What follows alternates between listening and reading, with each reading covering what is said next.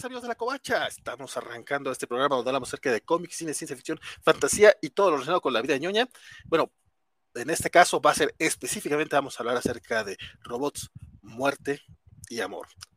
Quédense porque vamos a echarle un vistazo a esa antología de cortos animados de Netflix que pues la verdad está bastante coquetona y por favor no le hagan mucho caso al intro.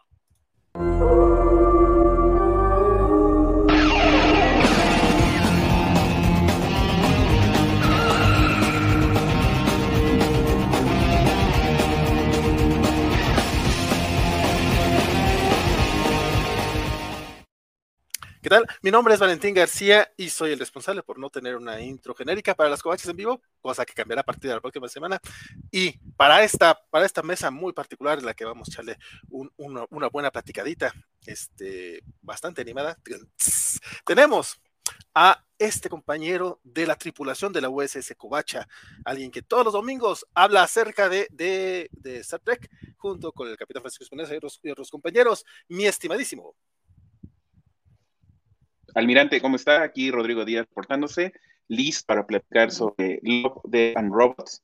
Y muchos se preguntarán qué hace Rodrigo ahí en este programa si no es domingo, pero la verdad es que la ciencia ficción y todas estas historias a mí me, gustan mucho, entonces, pues gracias por la oportunidad de echar la platicadita. No, no, al contrario, muchas gracias a ti por eh, hacerte este tiempo para echar el chismecito sabroso, quien también se está haciendo el tiempo para platicar con nosotros. Hace rato que no tenemos aquí en la Covacha en vivo, pero siempre un gustazo tener también a mi, a mi queridísimo. Hola, ¿cómo estamos? Luis Leal aquí de, de vuelta en la Covacha. Gracias una vez más por volverme a invitar. Este, pues aquí para platicar, ya, ya lo esperaba con ansias desde que vi que iba a salir el, este volumen 3. Hablamos del volumen 2, afortunadamente también. Eh, por ahí anduve y, y sí tengo muchas ganas de, de hablar de estos nuevos nueve cortitos de Amor, Muerte y Robots. Oye, sí es cierto, te tocó estar en el de Love and Robots. Uf, ya hace, ya hace buen rato. Sí, sí, sí, sí, ahí ya por lo menos más del año. Pues mira, bueno, mira, al menos vamos a tener este continuidad en eso, como no? Y este tenemos también un dos por uno, un monstruo de dos cabezas, pero dos cabezas también, a las que quiero muchísimo, mis estimadísimos expertos en manga y anime. ¿Qué tal? Soy Elizabeth. Gorka, yo soy Gorka. A los que están preguntando en el chat quién es Gorka. Yo, soy. De hecho, el buen Gorka eh, también lo podrán reconocer por sus aportaciones en la Covacha y en Comicase como parte de Más allá del manga. Eh, últimamente en Comicase tiene una sección que se llama Alarmanga, que si no estoy mal, que es como con noticias bastante este, alarmantes. Ni tan alarmantes, pero sí he visto un par de personas que, que, se, que se asustan con poco, la verdad. Sí, sí, La verdad. Yo nomás tengo que decirlo, mi estimado, porque agradezco mucho cuando nos mandas este, colaboraciones de más del manga, pero yo sí digo, ese de la manga me parecía que tenía más estilo cobacho que de Comicase. Yo nomás lo voy a decir. ¿Acaso no Ya se lo están peleando. Que está llorando, así, ay, ¿por qué te vas con los cobachos? No, no, no, no, no. No, no, no, al contrario, a mí me encanta que, que participe en todas partes, se lo digo en, en, público y en privado, nada más el de la digo, porque aparte, eh, Jorge Tobalín este, y, toda la gente de Comicase, como que son más serios, ¿no? O sea, como que eh, lo, llevan mm, con un poquito más de.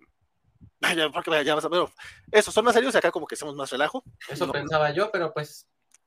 Pero mira, igual. Seguramente tienen guion.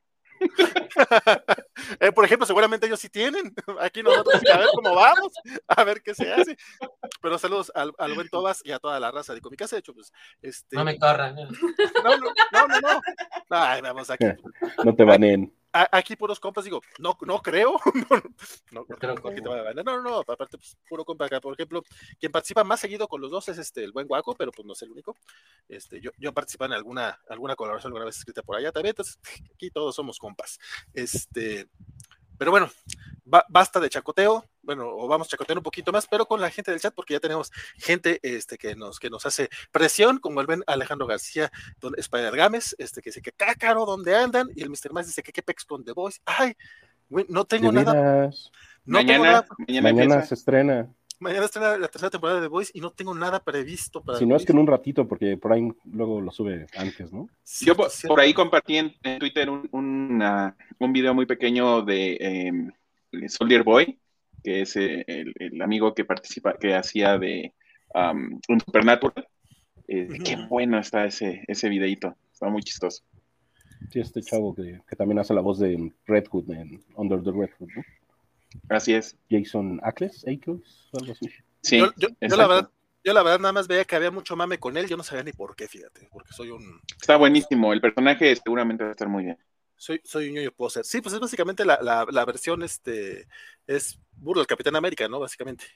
Sí, la versión Mega Ultimate. Es súper parecido, ¿no? Sí, sí. Por acá, Mr. Max preguntaba quién es Gorka. Bueno, ya, ya conociste a Gorka. Dice con razón, tenía que ser Vale, por eso vamos tarde. Un poquito de esto, un poquito del otro, compadre. Todo es culpa de Vale. Grande Rodrigo, hermosa nave. Si no es mucho pedir, rífala. Para, para, para, que no se asusten y no se preocupan, Mr. Max se refiere a una nave de Lego del Enterprise que se compró nuestro estimado Rodrigo. No crean que quieren que quieren que role el pack, ni mucho menos. Exactamente. Es más, me segundo Creo, que lo digo ya, ya quiere presumirle al muchacho. Félix también saluda, dice saludos para al Mr. Max y le dicen que el impuntual es vale. Pues mira, si era yo. David Valle, no, no, no, pero cambia, nada más cambiamos la hora a las ocho y media. David Valle. ¿Puedo, puedo presumir la caja nada más ahorita porque no he tenido tiempo de, de abrirlo, pero aquí para, La gente, para la gente que nos está escuchando a través de podcast, en este momento el buen Rodrigo está presumiendo la nave, su Enterprise de, ah, no es de Playmobil, no es de Lego, perdón. Es de Playmobil, sí pero no la he podido abrir porque hay que trabajar para pagarla. Así, pues generalmente sí pasa, compadre, generalmente sí pasa. Saludamos al buen David Valle, que fue el primer comentario en Facebook.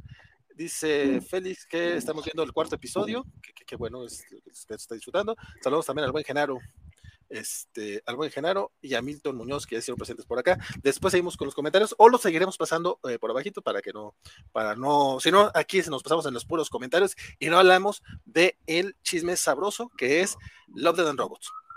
Muchachones, les propongo básicamente hablar cada quien de su episodio, después este, eh, cada, eh, después podremos conversar un poco extras entre todos.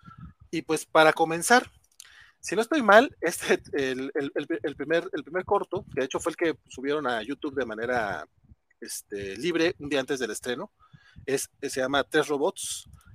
Bueno, se llama Tres Robots, Estrategias de Salida. Sí, porque es la segunda vez que salen los tres robots. Era, lo que te iba a decir, eh, según yo, son los mismos personajes que vimos en la primera temporada, ¿no? Que son la verdad es que son pinches adorables los, robots y en este caso están, están explorando la Tierra, bueno, la Tierra después de, de una de un pues ecocidio, de una muerte, de una guerra, ya la, Tierra ya no tiene humanos y básicamente están como tratando de descubrir este qué onda, qué, qué fue lo que pasó, este, incluso lanzan sus propias teorías, por ahí llegan a un campamento de, eh, básicamente republicanos porque critican lo de las armas y critican varias cosas. La verdad es que el corto como tal es bastante, bastante divertido. Es, tiene, tiene como este feeling. A lo mejor, bueno, y esto, esto fue, esto es mi, mi, feeling, y ahorita ustedes me dirán si, si, están de acuerdo o no. Este, lo que es que, aparte de que me pareció un poquito preachy, un poquito así como que, miren, tenemos que portarnos bien y tenemos que, que ser este, felices todos. O sea, como que nos dicen, y también, o sea, sí es preachy, pero también como que le están predicando el coro, porque es como, pues sí, güey, o sea, eso ya lo sabemos, o sea, esto no nos toca a nosotros, le toca a los multibillonarios, y no creo que ellos te vayan a hacer caso, compadre. Este, porque terminan hasta burlándose un poco de las estrategias de salida, justamente, del, de los escapes, que, que en muchas partes hemos visto ya parodias de, los riconarios escapando de la Tierra hacia otra parte, no solamente por todo este mame que se traen este Elon Musk y Jeff Bezos construyendo cohetes para ir a Marte, sino digo, parodias, yo me acuerdo desde Los Simpsons y probablemente, digo, conociendo Los Simpsons, eso ya referencial de otra cosa. Este, el más reciente lo vimos el año pasado en la película este de Don't Look Up.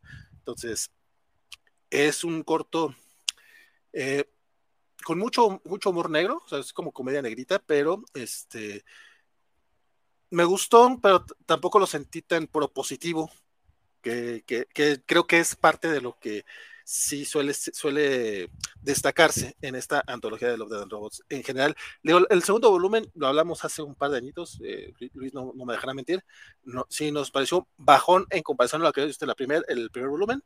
En ese tercero creo que se elevan un poquito, o sea, creo que retoman el nivel, pero este en particular, que es básicamente la segunda parte de lo que ya hemos visto previamente, sí siento que si bien es gracioso, como que le falta en la parte propositiva. No sé ustedes qué piensan, así como los tengo de, de, arriba abajo. Cuénteme, Rodrigo, comentario acerca de, este, de esta serie. Este, este, fue, este fue uno de los que más me gustó.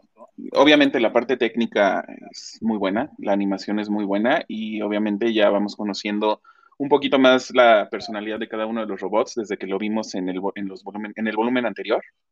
Eh, me gusta mucho porque además tiene, es muy sarcástico. Entonces, a lo largo de los, del, corto te, presentan cuál fue la estrategia que cada, eh, eh, cada clase social tomó para poder sobrevivir ante lo que pudo haber sido algún tipo de, desastre natural o guerra o lo que sea, ¿no? Entonces, como decías, Valentín, al principio empiezan con el, pues un poco riéndose de aquellos que se quedaron en sus granjas y, este, se armaron hasta los dientes y empezaron a cazar venados y cualquier tipo de animal que estuviera por ahí este, para alimentarse, hasta que al final pues terminan acabándose el, alimento, ¿no? Y ellos muriendo. Y también peleando entre ellos, entre las comunidades, un poco como Walking Dead, como lo que hemos visto en Walking Dead, empiezan a pelearse entre las comunidades hasta que terminan matándose. De ahí nos vamos a una eh, torre petrolera, una plataforma marina, donde se supone que los ricos pues empezaron a crear una especie de oasis, pero además eran los ricos que tenían empresas de tecnología y habían creado inteligencia artificial. Entonces, pues, la inteligencia artificial aparentemente era la que les ayudaba a resolver todos los problemas de la vida cotidiana y termina revelándose que la inteligencia artificial pues termina este, eh, también eh, contra ellos y pues terminan muertos, ¿no? Y, y el tercer escenario que nos presentan, bueno, sí, hay un tercero que es el gobierno, como lo hemos visto en películas este, como Impacto Profundo y este tipo de cosas, pues el gobierno tiene una guarida, tiene una cueva este, antimisiles y súper protegida y entonces se meten, eh, el, gobierno se mete ahí, pero resulta que pues, su, fuente de, alimento pues era una, este, era un área hidropónica y pues se mete un hongo y destruye el área hidropónica y, lo que sucede es que eh, pues terminan comiéndose entre ellos, entonces este, pues también eh, todo esta, todos estos escenarios acompañados obviamente de los chistes y de, toda la ironía de la que son capaces estos tres robots. Y al último te dicen, bueno, los que realmente eran ricos, que no eran los de la, plataforma petrolera, pues terminan yéndose a Marte y se escapan en, el, en, un, en un cohete. Y al final nosotros vemos cómo en el episodio pasado, pues quienes fueron realmente los que terminaron sobreviviendo y, pudieron empezar a, a pues este, son los gatos, ¿no? Entonces, a mí me encanta, es uno de mis favoritos y a mí me gustaría ver un poquito más sobre la, a estos, estos tres personajes. Espero no haberme alargado mucho, pero es que este me gustó. Ok, me, di cuenta, me di cuenta. Don Luis, cuénteme usted. Este, pues bueno, a mí sí me gustó, más no fue de mis favoritos, no fue de los que más disfruté, aunque sí tiene sus cosas pues muy, muy graciosas. Por ejemplo, me encantaba que en todo momento estaba, digo, no, no me grabé los nombres de los, de los robots como tal, pero que el que es este como el triángulo o la balanza, que trataba de dar, contar la historia, que está diciendo los hechos como sucedieron históricos, y el chiquito, ¿no? El naranja lo interrumpía, sí, sí, sí, a eso nadie le importa, este, no, pero mira este perdedor, mira cómo se murió, jajaja, ja, ja, ¿no? Eh, todos esos chistes y ese humor negro ácido está, está muy, muy padre, ¿no? Este, cómo se va manejando. Ahorita que dijo Rodrigo de, del búnker, yo pensé en Terminator este, 3, que nadie la recuerda, pero nada más me acordé de eso. Rise of the Machines, ¿no? Del búnker del gobierno. Este, pero sí, o sea, la, la, interacción entre los tres, como que van de eh, las tres personalidades muy distintas, ¿no? El serio, el que está narrando, el otro, pues como entre que sí le hace caso al chacoteo y como que no, pero está interesado en conocer qué es lo que pasó con la, con la humanidad y así como que, ay, no pudieron haber hecho algo más por, por salvarse o no, por, ¿por qué no arreglaron sus diferencias y, salvaron el mundo casi casi? Y el otro, nada, son unos tontos, pues obvio que no iban a, sobrevivir, que, que, bola de losers, ¿no? Muy, divertido, pero no lo disfruté tanto como otros, como otros cortos, aunque como secuela como tal del primero, del primer, de la primera temporada, se me hizo bastante, bastante agradable. Ah, Eli, cuéntame a ti qué te parece este cortito a mí en general me caen muy bien las personalidades de ellos tres, me encantan desde la primera temporada. Em, igual siento que era un poquito predecible la manera de manejar, digamos, este mismo tipo de discurso con este mismo tipo de interacción con los tres robots, ¿no? Entonces, si bien está muy bien escrito, sigue teniendo diálogos muy sarcásticos, muy bonitos, llenos de ironía. Está, muy interesante. Em, y sigue siendo también muy pesimista, igual que el, que el primero. Eh, pero me parece que mm, al ser un poquito más predecible, porque ya los conocíamos y no tuvo ningún elemento, digamos, innovador respecto al primero en el que aparecen los robots, eh, siento que es más gracioso y el punch del final de la historia además es más gracioso en la primera, en la primera parte, en el primero de los episodios donde aparecen en la primera temporada.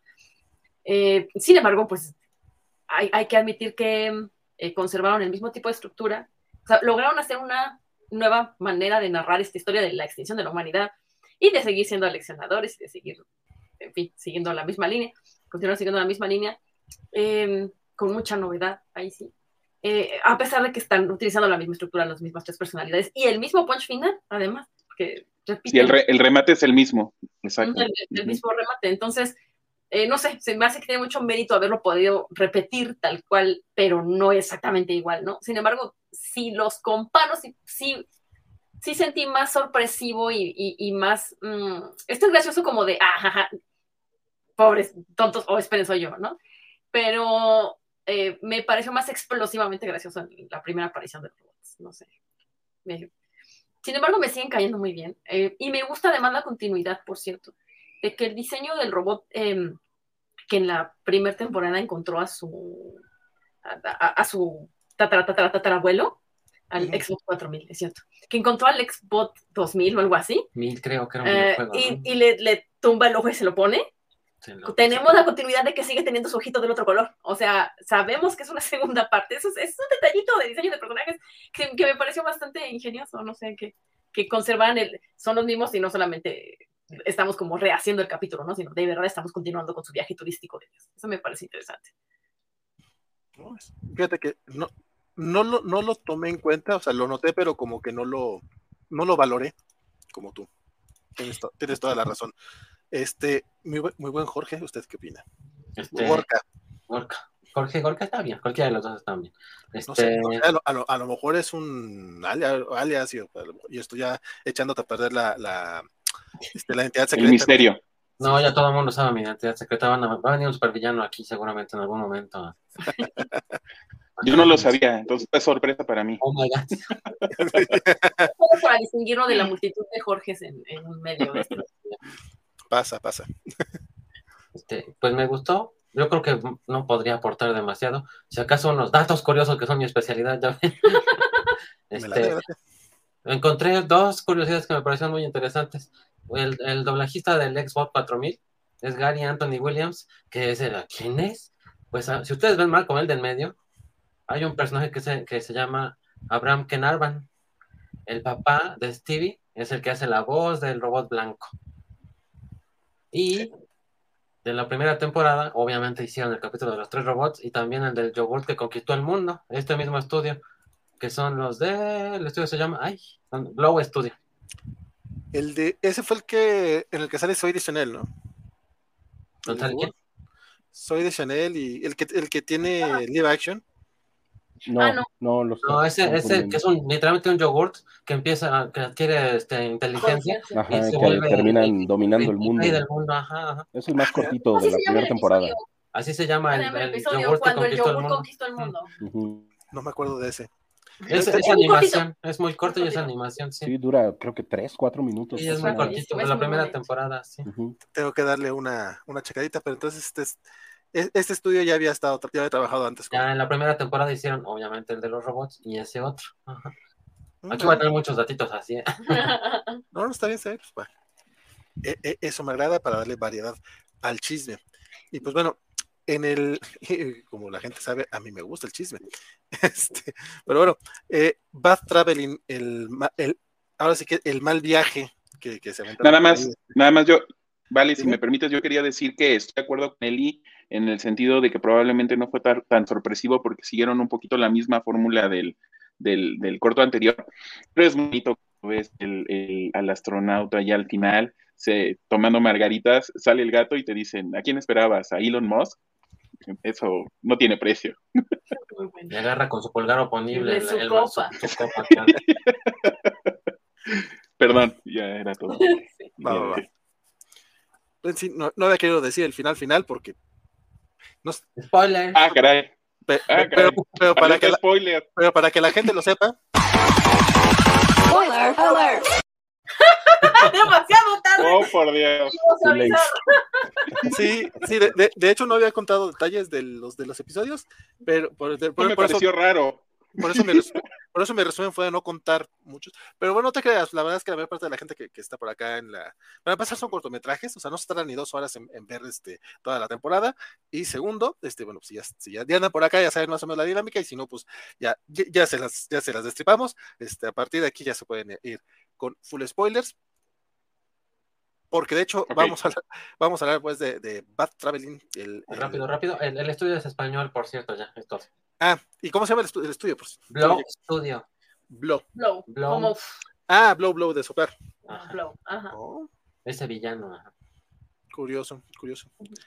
Entonces, ahora sí, arranquemos con el mal viaje. Mi querido Luis, no es cierto. Sí, Luis, eh, eh, échate la de ahí, compadre.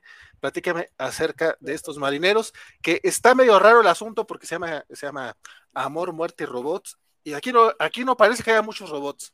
Pero ¿qué sí es lo que hay en este episodio? Cuéntame. Muchísima muerte, ¿no? Este, este está muy enfocado en eso. Comienza pues como una especie de, de, Moby Dick, ¿no? Este, nos dan un dato al principio de, de, de los tiburones, estos que cazan, estos así como megalodons, ¿no? Eh, este, pero digo, al principio yo me saqué de onda porque te ponen ese dato, empiezan hablando de, de los, este, de los tiburones y de repente pues el monstruo principal resulta que es un, una, una un cangrejo, este, un crustáceo, que, ataca el barco de repente y empieza pues a, destrozar a la tripulación, literal. Está con violencia bastante, bastante fuerte, bastante gráfica, pero muy, muy padre. Digo, a mí en lo personal fue uno de mis favoritos. Este, toda la, animación está increíble. No, no, no sé quién, quién anime, pero la animación está padrísima fue de las que más me, gustó en los cortos. Y bueno, conforme se va desarrollando la trama, que terminan atrapando a este monstruo en la parte de, abajo, disculpen, no, no, conozco mucho de, este, tecnicismos y palabras propias de, los barcos, de, la navegación, y lo terminan atrapando en el fondo y entonces hacen una especie de sorteo, ¿no? De sacar quién saca la, la short straw, ¿no? La pajilla más corta para ir a, ver al, al, monstruo este y el que es el elegido pues se topa con que el animal, eh, este monstruo es más inteligente de lo que creían, incluso se puede eh, comunicar a través de, en específico de un cadáver de, los, de, alguien que había destrozado previamente y entonces llegan como a un acuerdo y le dice que pues bueno los deja los va a dejar vivir a la tripulación si lo llevan a la isla más, más cercana, pues que resulta que probó carne, carne humana y, le encantó, así como que pues ya, ya, no hay, ya no hay regreso después de eso y quiere ir a una isla que está muy poblada, pues para darse un festín prácticamente, ¿no? Y es, bueno, te cambio tu, la vida de la tripulación de ustedes por la de ellos. Y a partir de ahí se empieza a hacer una trama y un suspenso de que, pues de traición, de muerte, este, muy, muy, muy padre, de verdad. La resolución pues bueno, ahorita quizá la, hablamos con más, con más spoilers, este, ya full spoilers, pero la resolución es muy, muy padre, cómo se van dando la espalda, cómo va eh, traicionando uno al otro con tal de, salir vivo, y pues el que parecía ser el villano principal en realidad, que no era el monstruo, sino esta persona, al final queda pues salvando la, la vida de las personas de la isla. No, la verdad, muy, muy padre, es fue uno de mis grandes favoritos este corto. Al final también me sorprendió, digo, con eso de que cambia rapidísimo de un corto al otro en, Netflix, ¿no? Que no te dejan ver los créditos a menos que tú lo, pongas, obviamente. Pero este en específico está dirigido por David Fincher, que es, como bien sabemos, uno de los productores este, ejecutivos, ¿no? De, de, de Love, Dead and Robots. Así es. De hecho, yo, la verdad es que hasta que me dijiste todo ahorita, yo no me he dado cuenta. Este, don Rodrigo, cuénteme qué le pareció el, el, viajezote de los marineros. A mí me gusta mucho y además yo insisto en que la calidad de la animación en estos cortos es muy buena. A mí me da mucha risa porque en los, en los eh, programas de, de, la Kobayashi Maru, eh, mi compañero Isidro siempre se fija mucho en la música y yo me fijo más en la parte visual. Entonces a mí una animación de este tipo siempre me atrapa. Debo decir que no es de mis favoritos, pero la historia es muy buena. Me, me, gustó mucho. Eh, además, durante la historia te van dando ciertos eh, giros de tuerca que no te esperabas. Por ejemplo, al principio cuando sacan los, este, los para ver a quién le tocaba ir con el monstruo, no sabía si estaban eligiendo al líder, si estaban eligiendo a alguien que iba a sacrificarse para, para que comiera el monstruo, qué pasaba. También hay una parte... Como que entendí que estaban eligiendo un capitán o algo así, porque había, se habían comido al, al capitán, ¿no? Pero sí, sí. Sí, al principio yo pensé lo mismo y, resulta que pues lo, que estaban viendo era cómo tratar de, calmar a la, a la, bestia, ¿no? Entonces ese, ese giro me gustó, me, gira, me, me, gusta el giro cuando, por ejemplo, ellos votan porque como decía, eh, eh, como ya, lo habían comentado, estaba el, monstruo lo que quería era que lo llevaran a, una isla en específico. Entonces, pues también eh, Torrin, que es el, personaje central, pues hace esta, este, esta especie de sorteo para ver si realmente lo van a llevar, porque además era una isla poblada, o si iban a tratar de acabar con el monstruo, ¿no? Entonces también ahí hay un giro inesperado es muy bueno. La verdad es que admiro a los creadores que pueden en tan pocos minutos contarte una historia completa. Y eso es lo que más me, gusta de este tipo de, cortos, eh, de, estas, de, estas animaciones. Es muy difícil, si por ejemplo para tú escribir una, una pequeña historia, de, o para escribir nada más un tweet de 130 caracteres, te, te quiebras la cabeza. Ahora imagínense crear o producir un, un, producto de este tipo en, en, tan pocos minutos que te cuente una historia tan buena y esta sin duda es una historia muy buena. Este sí, sí, sí, ahorita hablamos un poquito de, de, otras cosillas que me llamaron la atención de lo, que, de lo que han dicho ustedes, pero antes quiero escuchar qué es lo que nos tiene que decir Eli al respecto. Y si, y, si, y si abren el micrófono, será mucho mejor. sí, en eso estábamos, perdón. No te por eso. No, es broma, es broma, es broma. No, no, no, no, no lo vayan a tomar este en serio. No, entonces apagamos el micro, ¿no? hay que tomarlo en serio. Pues, este... Pues, pues, pues, ahora nos vamos, fíjate. Nos vamos a volver a ver la serie, ¿no? Eh, este, esta historia en particular, igual a mí me, pareció, eh, me llama mucha atención la calidad de la animación, porque la mayoría de los estudios que hacen esta calidad de animación se centran demasiado en que sea hiperrealista. Y aquí el diseño de personajes me parece todavía un tanto caricaturesco, de manera que se vea, que, se pueda identificar con los personajes, pero que no tenga que ser eh, tan, tan, oh, sí, se ve como, no sé las historias de, por ejemplo, esta temporada, ¿no? Así de se ve súper realista, y no, se ve como si hubiéramos tallado figuras, si hubiéramos hecho stop motion, pero digital, no sé cómo describirlo de otra manera. Me parece muy bonito, me parece muy bien logrado visualmente. Eh, y me parece una historia literalmente muy redonda, porque efectivamente empieza con el intro de lo de la grasa de las, el equivalente a la grasa de las ballenas, ¿no? Lo de la grasa de estos, de estos tiburones y cómo eso, eso es a lo que se dedican estos marinos y demás. Y en eso es en lo que se termina la historia, ¿no? Ahora sí ya no voy a aventar spoilers específicos, ¿no?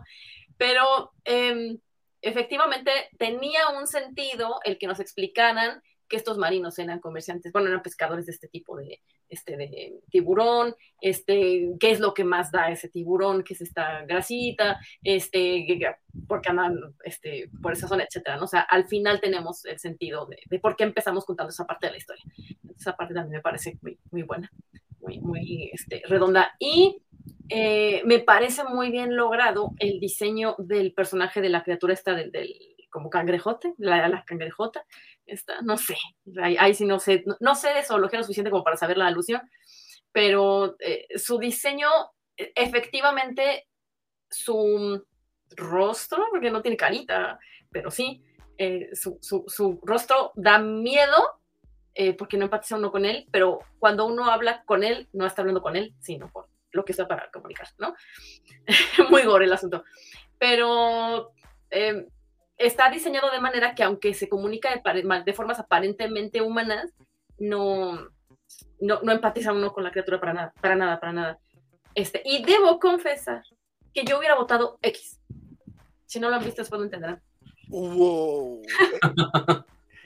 No, la verdad es que hubiera preferido salvar mi pellejo y pues obviamente, ya saben Fuertes declaraciones. Ya saben todos me habría pasado ahí. E, eso, eso me sonó a una eh, Biscochan pregunta, digo, obviamente no tenemos el secretario de Biscochan pero pues estaría bueno también que los, demás respondieran si quieren responder. Este, habrían votado.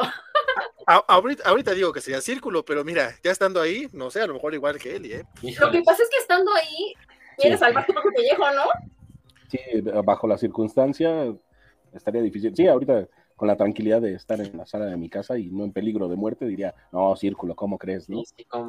Ocho vidas por una población, pero ya estando bajo la circunstancia, no sé. Yo, yo quiero pensar que hubiera escogido el círculo porque desde pequeño me han gustado leer cómics y me han gustado leer cómics de superhéroes. Entonces, el bueno siempre tiene que ganar. sale el, lo, lo héroe. Sí, pero también dicen que uno se conoce a sí mismo en situaciones muy complicadas y que a veces te puede sorprender. Entonces yo quisiera pensar que el círculo, pero en realidad no lo sé. De hecho, ese giro ahorita que, mencionaban, ese giro es muy bueno, ¿no? O sea, como él les vende la idea de que dos personas nada más habían puesto este cruz X y, y al final dicen, no, fueron todos, ¿no? Pues con razón, con razón a todos les estaba, todos tenían miedo, como yo. Se les veía, se les veía a los perros. Pero, don Jorge, usted no, usted no nos ha platicado qué le pareció este episodio, qué, qué datos ñoños tiene al respecto, cuénteme. Pues mira, para empezar, yo en, en este capítulo veo lo que son como las dos constantes, o bueno, que yo considero las dos constantes de toda la serie, que es las muertes sangrientas, así por todos lados, eh, ríos y ríos de sangre, que en, prácticamente todos los capítulos de, la temporada hay, y que el ser de, que, no pertenece a los humanos usa a un humano de interlocutor. Lo usan de diferentes formas en cada uno de los cortos que lo usan. No, no lo usan en, todos, pero prácticamente en todos lo usan. Que eh, el ser utiliza a un humano para hablar, para, para comunicarse con otros humanos. Y bueno, los datos aquí curiosos son la voz de Torrin en inglés es Troy Baker, que seguramente no sé si lo pongo, ya no sepan quién es, pero pues cierto, si vieron, cierto. si vieron Long Halloween, es la voz del Joker. Y en español, para los que vieron la versión en español, es nada más y nada menos que Jake el perro. O sea, José Arenas. Ah, sí, ah, de hecho, perdón que te interrumpa, cuando hablamos de The Long Halloween, de la animada, yo di el dato de que él era el que hacía la, voz del Joker y que también hace la voz de Joel en el videojuego de The Last of Us. Exacto, eh, hace muchas voces, pues aquí hizo Este, ahora, David Fincher le habló a un amigo suyo que conoció en una película anterior para hacer el guion de esta historia, que es, bueno, ustedes seguramente saben que David Fincher dirigió Seven, y entonces le llamó a este guionista Andrew Kevin Walker para hacer el guion de esta historia. Y, ah, el estudio que hizo la, animación es Blur Studio, que en sí es la encargada de la coordinación de todos los cortos. El estudio californiano. Qué buen dato del guionista, con razón tantos, tantos giros y tanto suspenso, ¿no? Fíjate que a mí este, este, este, este cortito me, gustó bastante, se me hizo muy, se me hizo muy chingón. Hay un momento en el que, en que la Jaiba, cuando este, muestra las crías, en serio sí me dio lo que científicamente se conoce como ñañaras. O sea, te recuerdo, se me hace como que un. Ay, güey, hasta me sorprendió del. Este, no, recuerdo cuándo fue la última vez que un producto audiovisual me hizo sentir ñañaras. O sea, no fue miedo, no fue un jump scare, o sea, fueron así como que, ay, güey, ¿qué pedo con esa chica? O sea, un escalofrío real sí me dio culo, la neta. Los, ambientes están muy bien diseñados. Sí, sí, las, sombras. Sí, por, eso, por eso es que eh, eh, puedo entender cuando Eli dice, no, yo, yo le he puesto like y yo, ay, güey, pues es que. Está rápido. Está cabrón, no sé si está feo, si está feo, si está feo. No, bueno, y cuando, y cuando salen las crías del, del crustáceo, si dices, ah, aquí ya se está poniendo feo el asunto, ¿no? Sí. Sí, no, está, está bien, bien tenso el, tema.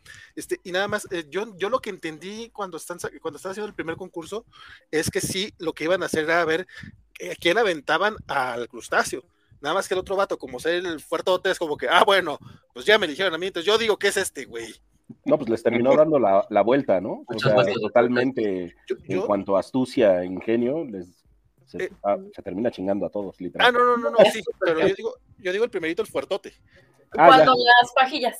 Efectivamente, la idea era, aventarle al que sacara la pajilla, bueno, el palito más cortito, pero pues aprovechándose de que era grandote y, podía amenazarlos, el más grandote dice, ok, yo gané el poder elegir a quién aventamos, ¿no? O sea, Sí, eso fue lo que entendí, porque después el otro güey dice, bueno, ya habíamos votado, ¿no? A fin de cuentas. Este, y, y yo, yo no, eh, también me sacó un poquito de onda algo que comentó, creo que fue Rodrigo, cuando dijo que eh, parecía que era el villano al inicio, yo jamás lo sentí como el malo. Yo, yo lo comenté. Bueno, yo sí, o sea, sí lo sentí como, porque pues empieza él a matar a todos, ¿no? O sea, ya es full spoilers. Y al final No, pues, no, pero, resultó ser, ahora sí, co- como dijo Rodrigo, resultó ser el héroe. O sea, salvó a, a la aldea, ¿no? A la isla, perdón. o sea, ah, va, va a ser, va, va, vas tú primero. Es que desde el principio, el que les ofrece una opción más moral, menos, menos prejuiciosa, porque además todos los, los, los de- del resto de la tripulación de la nave eh, están decidiendo esto de votar pronto al, al- al crustáceo, eh, a costa de una población contra la cual tienen prejuicios. Si se fijan, eso también es una na- reminiscencia histórica claro, muy cierto. clara. También es contra el prejuicio y contra el racismo y cosas así. Entonces, eh, sí les ofrece, o sea, ya desde ahí se empieza a notar que no, es, no tiene realmente malas intenciones el cuate este, ¿no? Sino que les ofrece una opción moral, ¿no? Y uno dice, ay, ¿a poco sí lo va a poder llevar a cabo? Lo sorprendente es cómo hace su plan, es súper astuto, Eh, porque es- él tiene esta idea de que no deberían de dejarse vencer por el temor y por el que los amedrenten, ¿no? Que es, que es como su, su visión moral de las cosas. Pero también es muy fácil hacer este tipo de decisiones morales cuando ya hiciste el trato con el monstruo. O sea, la verdad, Eso, el, el que ya tiene inmunidad es él, además. Oh, sí. él, él tiene oportunidad de ser héroe porque ya convenció al otro de que él es, él es este, no hay que matarlo a él porque él es indispensable. Ah, ok, ok, ok. Y, y, bueno, se puede decir que se va ganando todavía más su confianza porque lo va alimentando, ¿no? Con cada uno que, Ya, que pues, mata. sí, sí. Por eso puedo poner el circulito, pues no le van a matar. Exacto. Va, va, va, ok. Con eso en mente, se las, puedo comprar un poquito más. Pero no sé, yo, yo lo que sentí es que para empezar, se la jugaron, se la jugaron chueco en un inicio, o sea, porque no le tocaba a él que lo, que lo, que echaran, este, y, y cuando empieza a matar gente, es, empieza a matar porque pues lo quieren matar a él, básicamente. No sé, como que el motín se me hacía como, güey, pues ¿por qué se le están echando encima? O sea, no van a matar a todos, o sea, la cosa es tratar de, pues, de aguantar. Este, no sé, me, me, es lo que sí es que me gustó mucho. Milton Muñoz dice que Brett Traveling fue su favorito esta temporada, y no en la animación, pero sí en la historia, y también nos, nos menciona este detalle de, de, que fue dirigido por David Fincher, que era lo que nos decía el buen Luis. Yo, no- yo, yo no sabía hasta hace rato que me dijo, la verdad es que también me gustó bastante. Axel nos dice que a él le gustó este segmento, pero le gustó su humor pesimista, que se refiere de los tres robots. Eh, cree que puede incomodar por lo, por lo plausible que parece, pero sí le dio risa, como cuando son testigos del origen de su civilización. Eh, no, sí llega bastante, sí llegan varios momentos que son así como que eh, te pasaste un poquito. Eh, Félix nos dice que en el episodio de la primera temporada también el ganón fue el gato, y, Spoiler. Pero no viste el primero. lo cual, pues, de hecho, si, si no estoy mal, en la mesa hay por lo menos tres este, cat lovers, Aquí está su Entonces- pulgar oponible. entonces Tiene, ¿no? Ah, es- están, están de acuerdo con ese final, a mí no me engañan.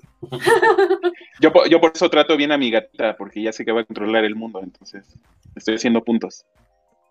Sí, Y pues bueno, sigue el tercer, este, tercer capítulo de esta, de, esta, ter- de esta tercera temporada, se llama The Very Pulse of the Machine, el, el mero mero pulso de la máquina, básicamente.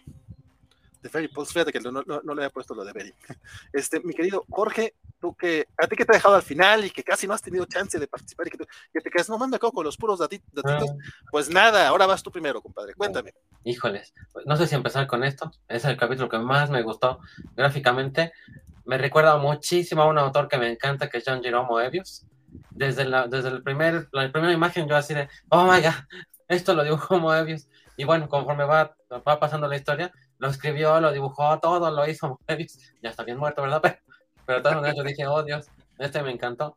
Pues todo, todo sucede en que hay una exploración en Io, uno de los satélites de Júpiter, y van en un auto, la astronauta que es la protagonista, que se llama Marta Kibelson y su compañera, que no recuerdo su nombre, y van a hacer una, Barton. se apellida Barton, sí cierto, la compañera, y pues va- van a hacer una investigación, y pues empieza a haber unos movimientos telúricos en, en- en el, en el satélite, en la superficie del satélite, este, pues van avanzando, tienen un accidente, Barton se le ha quitado el, el cinturón de seguridad, pues en el accidente pues se- voltea la máquina y esto, y finalmente la compañera se muere, y Kibelson pues queda malherida, y está en la opción de, ¿y ahora qué hago? Trata de comunicarse pues por radio a, su base espacial y le dicen que no hay forma de comunicarse en ese momento, que bueno, tienen que esperar 24 horas.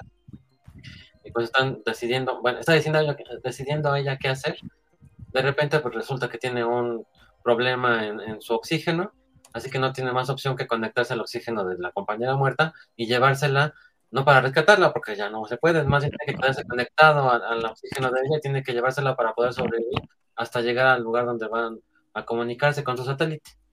Conforme va avanzando, pues resulta que ella se había fracturado, o bueno, se le zafó un brazo, algo así, y tiene que empezar a ponerse analgésico, analgésicos muy fuertes, y la, la, máquina, la máquina que le, va a dar estas medicaciones le advierte, pero es que si te metes esto, vas a empezar a alucinar bien duro, y ahí como que empieza una ambigüedad en la historia, porque no, no, se sabe en sí, yo no, no es, la intención de la historia que se empieza a alucinar bien duro, pero tampoco se entiende si es en sí la situación en el planeta que está tratando de comunicarle algo o algo así.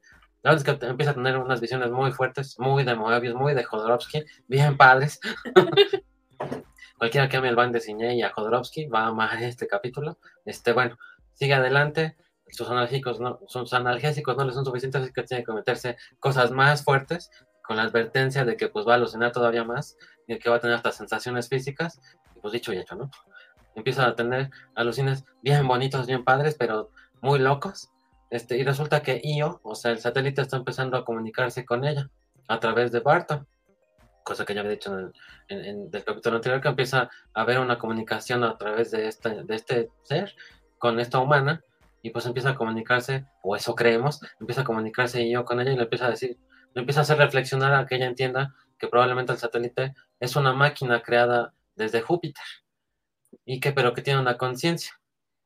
Así ella pues empieza a ver este, a través de, su traje, lo activa de alguna manera, que empieza a ver pues como ondas electrónicas, pero como vivas, y se empieza a dar cuenta de que pues el, planeta en realidad es un planeta vivo, cosa que ya hemos visto seguramente en los que conocemos Linterna Verde, pues ya conocemos al menos un planeta vivo, si no es que muchas más cosas en, las cosas frikis.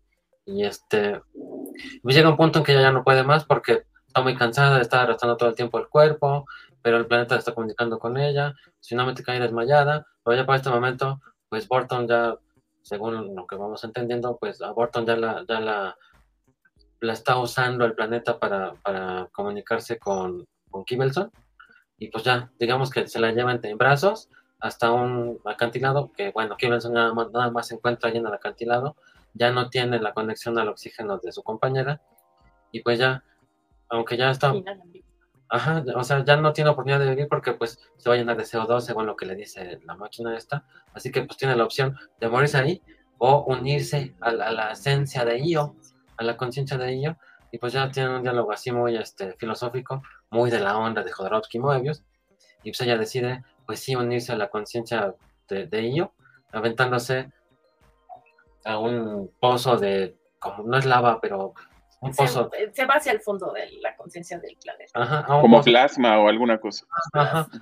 Total, ahí se va, este, como si fuera lava, se va a desbaratar y ahí pues, todo explota, se une a la conciencia de ello, ya por fin o de, o de lo que creemos que sí, o porque como todo estuvo en medio de una alucin de drogas, pues no sabemos si sí fue cierto o no. Al final vemos, pues, como, digamos, como su alma se unió a, completo al, al, satélite y llega un satélite este, artificial, humano, donde se oye la voz de ella que está diciendo la primera frase que dijo, que es, ay, soy, soy, como dije, que se llama Marta Kibelson, y ya.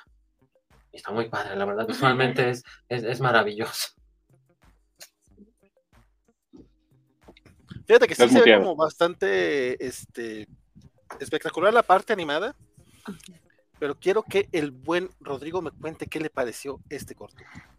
A mí me sorprendió mucho, eh, sobre todo porque creo que el estudio es japonés.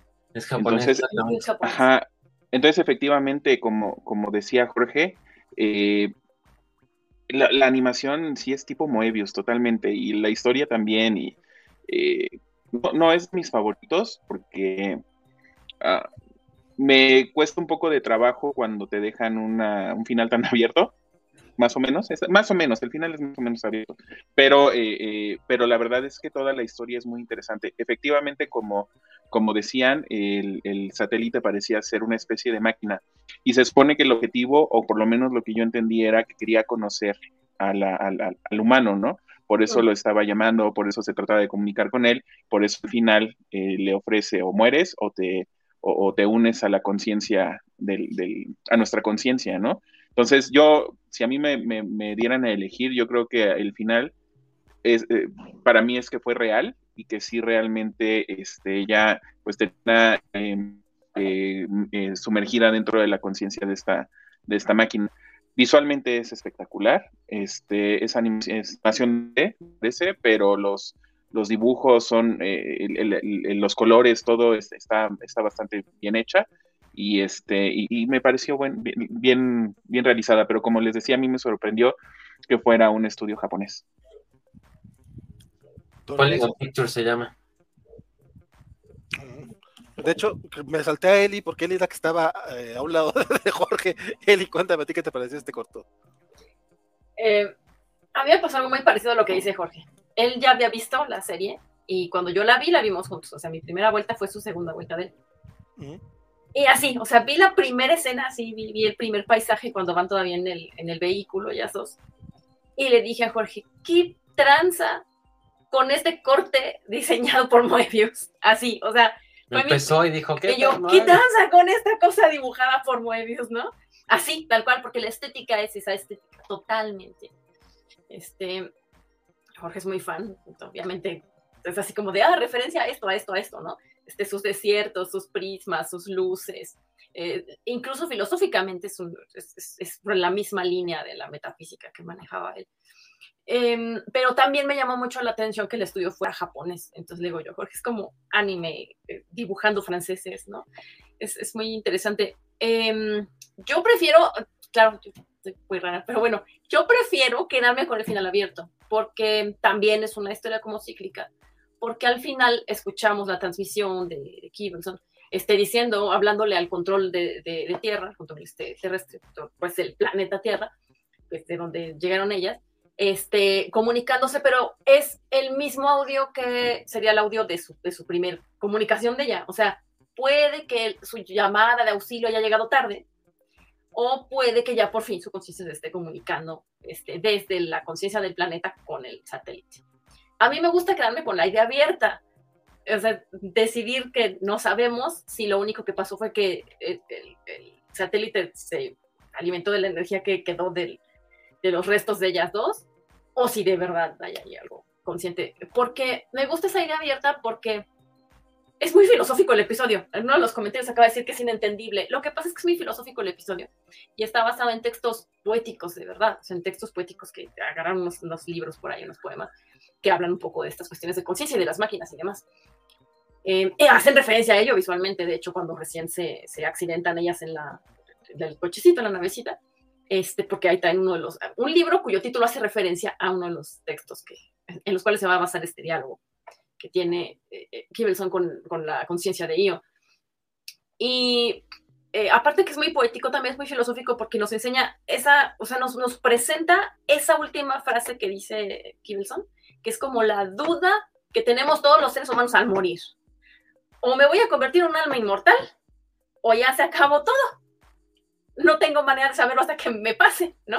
Es por eso me gusta entenderlo como un final abierto, porque es, es, una em, idea muy bonita de decirnos, bueno, tampoco hay que, tenerle tanto miedo a la muerte, tampoco hay que tenerle tanto miedo a, a esas cosas, ¿no? Se puede, se puede todavía tener la, la creencia de que a lo mejor mi conciencia se vuelve inmortal, o a lo mejor este es mi último consuelo, no mi última alucinación, es mi último sueño, dice ella, mi último sueño antes de morir, ¿no? Eh, es, muy bonita esa dualidad y me gusta que le deja la duda a todas las personas que se vayan a enfrentar a eso. Es muy bonito. Qué, qué, chulo, qué, qué, qué, qué chula manera de ponerlo.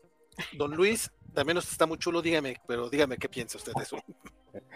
Pues no tengo mucho que aportar para en este corto en específico porque de hacer una confesión, espero que no me odien, porque después de la explicación tan bonita que dieron del capítulo, este, cometí el error de seguir viendo los cortos, este, a pesar de ya estar cansado de ser viernes en la noche, de haber terminado la semana Godín, ya, ya exhausto.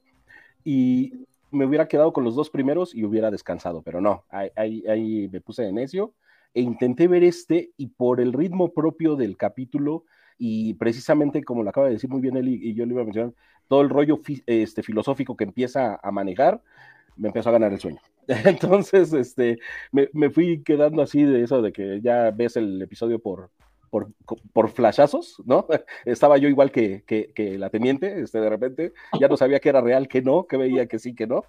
Este, y entonces no, no lo disfruté como lo acaban de expresar y de explicar muy bien, ¿no? Entonces, no, no es, es lo único que puedo aportar para este, este, corto en específico. Sí, la animación está muy hermosa, como bien dicen, sí, en el principio sí me quedé wow, ¿no? Ya conforme, repito, conforme fue avanzando y ya empezó todo el rollo más filosófico, pues sí me se empezó a apoderar de mí el cansancio, pero sí, de acuerdo, eh, definitivamente lo tengo que volver a ver, ya más, este, eh, con, con los sentidos más atentos, ¿no?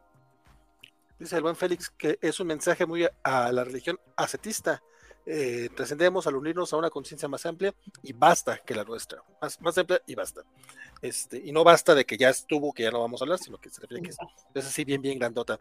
Este, saludamos a Julián, que, saludamos al buen Julián, que ya también ha sido presente por acá, al buen Juanjo Bursuaga, que también eh, manda saluditos, así como el buen Axel Alonso, que también ya se sumaron al chisme al chisme sabrosón acá en el chat a la gente que está en vivo. Recuerden que si nos están escuchando a través de podcast, este, lo agradecemos mucho, pero también pueden estar en los programas en vivo participando con nosotros, echando el chat, es parte del chiste. Pero pues si están en el podcast, pues de una vez, sobre todo si es en Apple o en, o en Spotify, pues pónganos unas cinco estrellitas, pónganos una buena calificación ahí, lo agradeceremos mucho. Y si están acá en, en YouTube, pues un likecito, porquiño, digo, o dislike, total, la, cosa es de que interactúe con nosotros y el algoritmo se da cuenta y dicen, miren, están platicando con estos vatos, no importa si es bueno o es malo. Luego por eso tenemos mucha gente que les gusta tirar hate, nomás de gratis. Pero bueno, basta de hablar de la gente de Cobacheando de los sábados y continuemos, y continuemos con el chisme. Ah. Porque, datitos, Ah, datos, perdón, datos ñoños. Rápido, rápido. Este, el doblaje en inglés de Gibbelson es Mackenzie Davis, que salió en Destino Oculto, en Terminator Destino Oculto, es la güera a la que, que, tiene su brazo robótico. De la que también casi nadie se acuerda. también salió en Blade Runner 2049, que es la que le presta su cuerpo, que feo sello, pero le presta su cuerpo a Joy. A Ana de Armas. ¿Qué momento sería prestar el cuerpo a Ana de Armas? Pero bueno. aquí te pregunto, ¿qué hubieran hecho ustedes? Aquí les pregunto, ¿qué hubieran hecho? O sea, Ana te pide el cuerpo, pues ¿qué haces? Lo das. Lo das. No hay más. Claro. No, no sé, o sea... En español es Jessica Ángeles, que no sé si haya fans de la animación como un poco más juvenil, pero es la voz de Marinette de Ladybug en Miraculous. Ah, bueno, la he escuchado involuntariamente por mis sobrinas. Ella, es la voz del doblaje de, sí, claro. de Katniss, de Katniss, es la voz de Katniss en español. Mm hacia Chihiro también, la, doblajista, y famosísima Amy Parra Fowler. Fowler en español. Yo quería hacer, por cierto, una observación, porque parte de la. Y estoy quejando de eso. no, ya.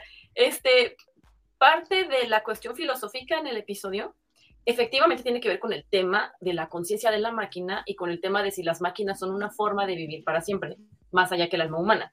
Por ahí va mucho la idea. Eh, el, el lenguaje poético que utiliza es muy específico y se podría traducir a términos tecnológicos en español muy bien. Y en el doblaje, bueno, estaba yo en inglés viendo con subtitulaje y el subtitulaje tiene dos, tres errores, tal cual. O sea, en unas partes está incompleto y en otros no va así. O sea, lo dice de manera entendible, pero no con la terminología como debía ir. En cambio, cuando ya viendo otras cosas, estamos repasando pedacitos de, esta animación en particular, eh, con doblaje al español, el doblaje sí está bien traducido. Entonces, si lo quieren no ver en inglés, les recomiendo que en lugar de ver, o sea, inglés con subtítulos, quieren entender con, en español mejor el doblaje. El doblaje traduce muchísimo mejor. Eh, a, mi, gusto, prefiero la voz fríamente emotiva de Io en inglés que en español, pero la traducción en español latino está muy padre. Es un gran tip.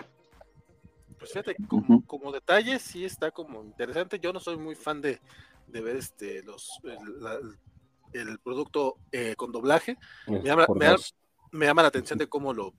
Sí le dieron dos vueltas ustedes a los cortos y aparte En, los dos idiomas. En inglés y en español. Y el último, este lo dirigió una mujer, que fue Emily Dean.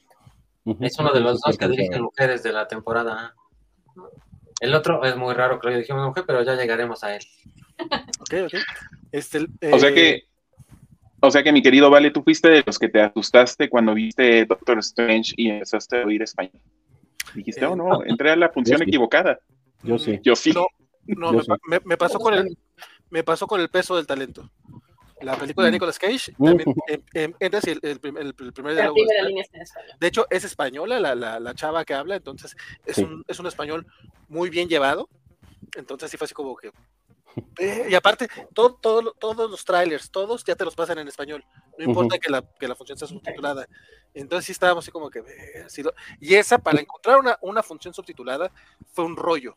O sea, neta, esa, fue difícil encontrarla subtitulada. Yo sí agrego rápido el comentario. Literal, saqué el celular del bolsillo para ver si había comprado, si hiciera subtitulada mi, función de Doctor Strange y, con el, peso del talento me pasó también lo mismo.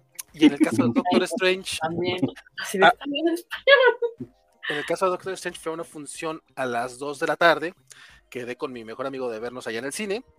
Según yo iba a llegar antes que él, pero soy vale. Entonces él llegó antes que yo y él pasó a la sala y le dije, no, pues yo, yo llego por las palomitas, porque pues yo hice que yo voy tarde, ¿verdad? Afortunadamente tengo mi, tarjeta del Club Cinepolis y debía tener fila preferencial. Neta, llegué dos minutos tarde a la película empezada. Para mí fue un récord, así fue un, ¡ah! Como me gusta, pero me, faltó. Hubiera salido y volver a entrar. No, no, pero me faltó justamente la experiencia de ese de, ah, chinga, está en español, no me enteré. Yo, cuando, yo cuando llegué, estaba Doctor Strange hablando en inglés. Ya están peleando con el monstruo. O sea, llegué a la escena inicial. Ah. Te salvaste. Pero sin la línea Ese pequeño susto. Sí. sí.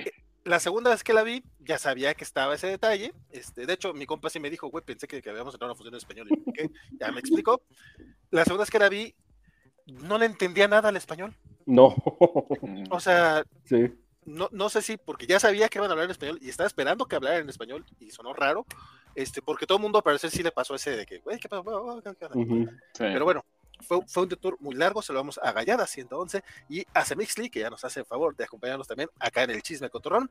Y este, hablemos de la noche de los mini que es una de, de, las favoritas del buen este del buen Félix Farsano, estaba diciendo por acá que es de sus favoritas. Y Rodrigo, échate el chisme sobre The Night of the Mini Dead. Esta también es una de mis, de es uno de mis cortos favoritos, y de hecho, eh, irónicamente es el corto más cortito, porque dura siete minutos. Entonces, este, me recordó mucho, no sé si, se acuerdan, en, no me acuerdo en qué volumen fue, hay uno que se llama La Era de Hielo, de unos cuates que, llegan a un departamento. Este vale, que es donde sale Soy de Channel. el del congelador. Ya, eh, sí, ese. Me recordó, me recordó mucho abren el congelador y empiezan a ver que hay este, una civilización ahí y como el, tiempo es relativo, pues ellos evolucionan mucho más rápido, entonces en esos minutos ellos empiezan a ver cómo evolucionó el, este, esa sociedad. Bueno, este me recordó mucho a, esa, a, ese corto, eh, era mis favoritos porque está súper bien hecho, eh, toda la, el corto lo estás viendo, creo que se llama en, en, en lenguaje cinematográfico, está de siempre está hacia arriba, entonces tú estás viendo más bien como eh, monitos que se están moviendo abajo y es donde se realiza toda la acción. Empezamos con eh, un par de adolescentes que llegan a un cementerio y este y pues empiezan a, hacer cositas guacala que rico y este y de y, por eh, sin creerlo empiezan a, surgir los los zombies y se empiezan a levantar los muertos y empiezan a causar problemas, los matan y obviamente al morderlos o comérselos, pues ellos se vuelven zombies también. Entonces vas viendo la progresión de todo lo que sucede en, en, esta, en el mundo en el que pues ya hay una, hay un apocalipsis eh, zombie. Entonces, pues vas viendo cómo van reaccionando al inicio, eh, ves cómo las personas no saben qué está pasando, llegan las hordas de zombies, ves ambulancias, este, eh, te, ponen eh, eh, secuencias en distintas partes del mundo porque pues, esto ya está, ya es entonces pues ya el problema está en, todo el mundo y empiezas a ver también cómo van reaccionando los gobiernos, cómo van reaccionando las personas, total que pues es un desastre, ¿no? Y este, en, la desesperación ya, porque además hay un momento en que las hordas zombies llegan, me parece que es una planta nuclear, entonces se supone que ya también empiezan a haber mutaciones de los zombies que se vuelven más grandes, ves cosas gigantes, ves de diferentes tipos de, de, zombies, total están acabando con la civilización, hasta que llega un momento en que el presidente de los Estados Unidos dice ya, este, el clásico al carajo, y este, aprieta el, botón rojo y salen los, eh, las bombas nucleares, ¿no? Y entonces empiezan ya todo el mundo a disparar las bombas nucleares. Y lo que ves, lo que me gustó mucho, no sé si, si puedo contar el, el, final, ¿vale? O mejor lo dejo así, pero total, esa, esa, esa escena eh, lo que te hace ver es lo pequeño que es la humanidad con respecto a toda eh, lo grande que es el verso, ¿no? Porque pues, obviamente la, Tierra se destruye por un este por todas las, las, bombas nucleares que cayeron y entonces te empiezan a hacer la toma, el, el, zoom out, y empiezas a ver cómo se va haciendo para atrás, vas viendo que el planeta Tierra y que el humano pues es algo muy pequeño, ¿no? Y que realmente lo que está pasando aquí en el gran eh, esquema de las cosas, pues es muy, eh, eh, no tiene realmente gran importancia, ¿no? Entonces, este, la verdad, es uno de mis favoritos, me reí mucho, lo disfruté mucho, y este, y, la verdad es que si llegamos al final a decir nuestro top 3 o algo así de los cortos, este para mí es uno de esos. Este, pues sí, eh, está bastante cotorrón, sin duda. Eh, Eli, dime tu, opinión acerca de la. A mí el nombre ya con la referencia me encantó. The Night of the Dead. En general es súper referencial. Están aprovechando muchísimo esta vista de diorama, esta vista de maqueta, para hacer referencias rápidas. O sea, este es el corto más corto de esta temporada. Em, entonces están aprovechando para hacer referencias visuales rápidas a un montón de cosas. Algunas yo no pesqué la referencia, ya después me enteré, o sea, leyendo comentarios o, o viendo cosas, me enteré de, de, algunas referencias que no, no entendí y otras son muy claritas, ¿no? algunas, bueno, yo me di cuenta que por ahí por donde iba la referencia. Pero esta vista de maqueta es hermosa, porque es, eh, lo ayuda a uno a ver literalmente, o sea, no es en perspectiva, sino literalmente en perspectiva los sucesos, ¿no? Es muy bonito. Eh, eh, ¿Es una manera de decirlo? Sí, sí. es muy bonita la representación visual porque estamos asistiendo al final de la humanidad por, por, perdón, pero por ineptitud y por estupidez porque esta invasión zombie, bueno, este surgimiento de zombies precisamente comienza con una tarujada natural humana. Es divertidísimo cómo comienza. divertidísimo. es una, eh, como toda buena historia de invasión zombie, empieza con un drama humano, ¿no? O sea, oh no, tomado, ¿no? O sea, está hermoso ese inicio. Eh, y, vamos viendo, ¿no? Cómo va escalando, escalando, escalando. Una de mis escenas favoritas son precisamente estos zombies. Ah, porque también cuando se vuelven radioactivos es otro accidente por estupidez humana. y todas son malas decisiones. El, el, cada tontería, las dos tonterías del presidente de la casa, estadounidense en la Casa Blanca. Por cierto, si, si escuchan, las partes del, del, de las diferentes partes del mundo están habladas en su idioma. Hay una parte hablada en español latino. Eh, o sea, cuando oímos a la gente ponerse loca y tratar de combatir a los zombies y hacer tonterías, los estamos oyendo hablar en su idioma. Hay algunos idiomas que no identifiqué, pero si oye en inglés, se oye en español y si oye, este, me parece que alemán por ahí. O sea, hay una parte donde creo que está en Alemania. Em, y, se oyen los, o sea, oye, dije, ah, caray, están hablando esos idiomas de cada país, es muy... Y en realidad me gusta mucho. Y sí, el final, por cierto, esta parte donde le enseñan a uno la escala de la problemática humana en el universo, eh, me recordó un meme. Vamos a dejarlo así. ¿Por qué se acabó la humanidad? Y diría el perrito del meme. Unos, pedillos. Sí, justo pensé lo mismo. no, o sea, la humanidad. Y literal se oye como un pedillo que se apaga. Exacto. Entonces es como. Eh, en eso pensé cuando vi el final. Para mí ese es el final. Ah, este, no sé si vale la pena hacer la corrección ah, del dato. Corrijo. Ice Age era protagonizado por Mary Elizabeth Winstead. No por Zoides Channel. Ah, correcto. Ah, tienes razón, por eso, por eso, por eso no captaba mi referencia. Cierto, cierto. Haciendo referencia a este, resulta que Michael Swanwich es el mismo guionista que el del pulso de la, de la, de la máquina. De la máquina. Qué raro, pero el mismo guionista de Ace Age es el del pulso de la máquina. ok. Ah, ok, ok, ok, ya. ¿Ah? Curioso. Me gusta más un cuento de él, digamos. Y Jorge, ¿a ti qué te pareció de David de Minidet? Para empezar, yo pensé que era stop motion. Está también hecho que yo dije, esto es stop motion, pero la verdad revisé el estudio que se llama VOC, que son californianos, y no hacen stop motion, así que todo esto es este, pues en CGI, es digital. Me sorprendió bastante en ese sentido porque sí parecen maquetas reales. Y esto está súper bien hecho.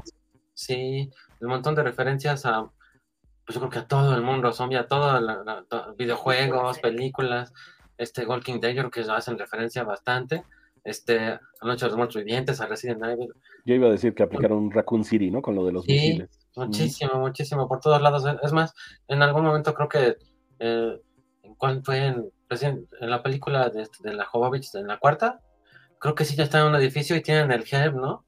No me acuerdo en cuál de las películas, pero tienen, eso es una referencia que pasa en, las cosas. Me gustó muchísimo, es muy bueno, sí.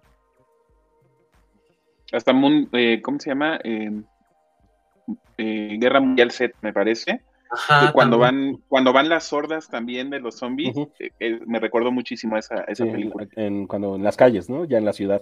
Cuando, cuando, cuando, quieren, cuando quieren saltar la, la, frontera, ¿no? Ajá, ajá. También. Porque, porque es cuando hablan en español. pegados a donde está la, la frontera. La frontera. Cuando llegan con los monjes, que con los monjes no pueden, los zombies, así. Llegan con los sobrinos, sobrinos se avientan por la orilla. La va a salir este Doctor Strange, a ver. Pues, Doctor Strange tampoco hubiera podido, fíjate. Mm. Don Luis, cuénteme su opinión acerca de, de, The Night of the Mini Dead. Pues este sí, este sí lo, lo disfruté, este, a pesar de, de, mi necedad, ¿no? De que, como les mencionaba con el anterior, ya me estaba durmiendo y fue así de, ay, pero este dura seis minutos y fracción. Bueno, ya me lo chuto, ¿no? Este, además, bueno, por la, eh, como, como dijo Jorge, desde la referencia en el nombre, ¿no?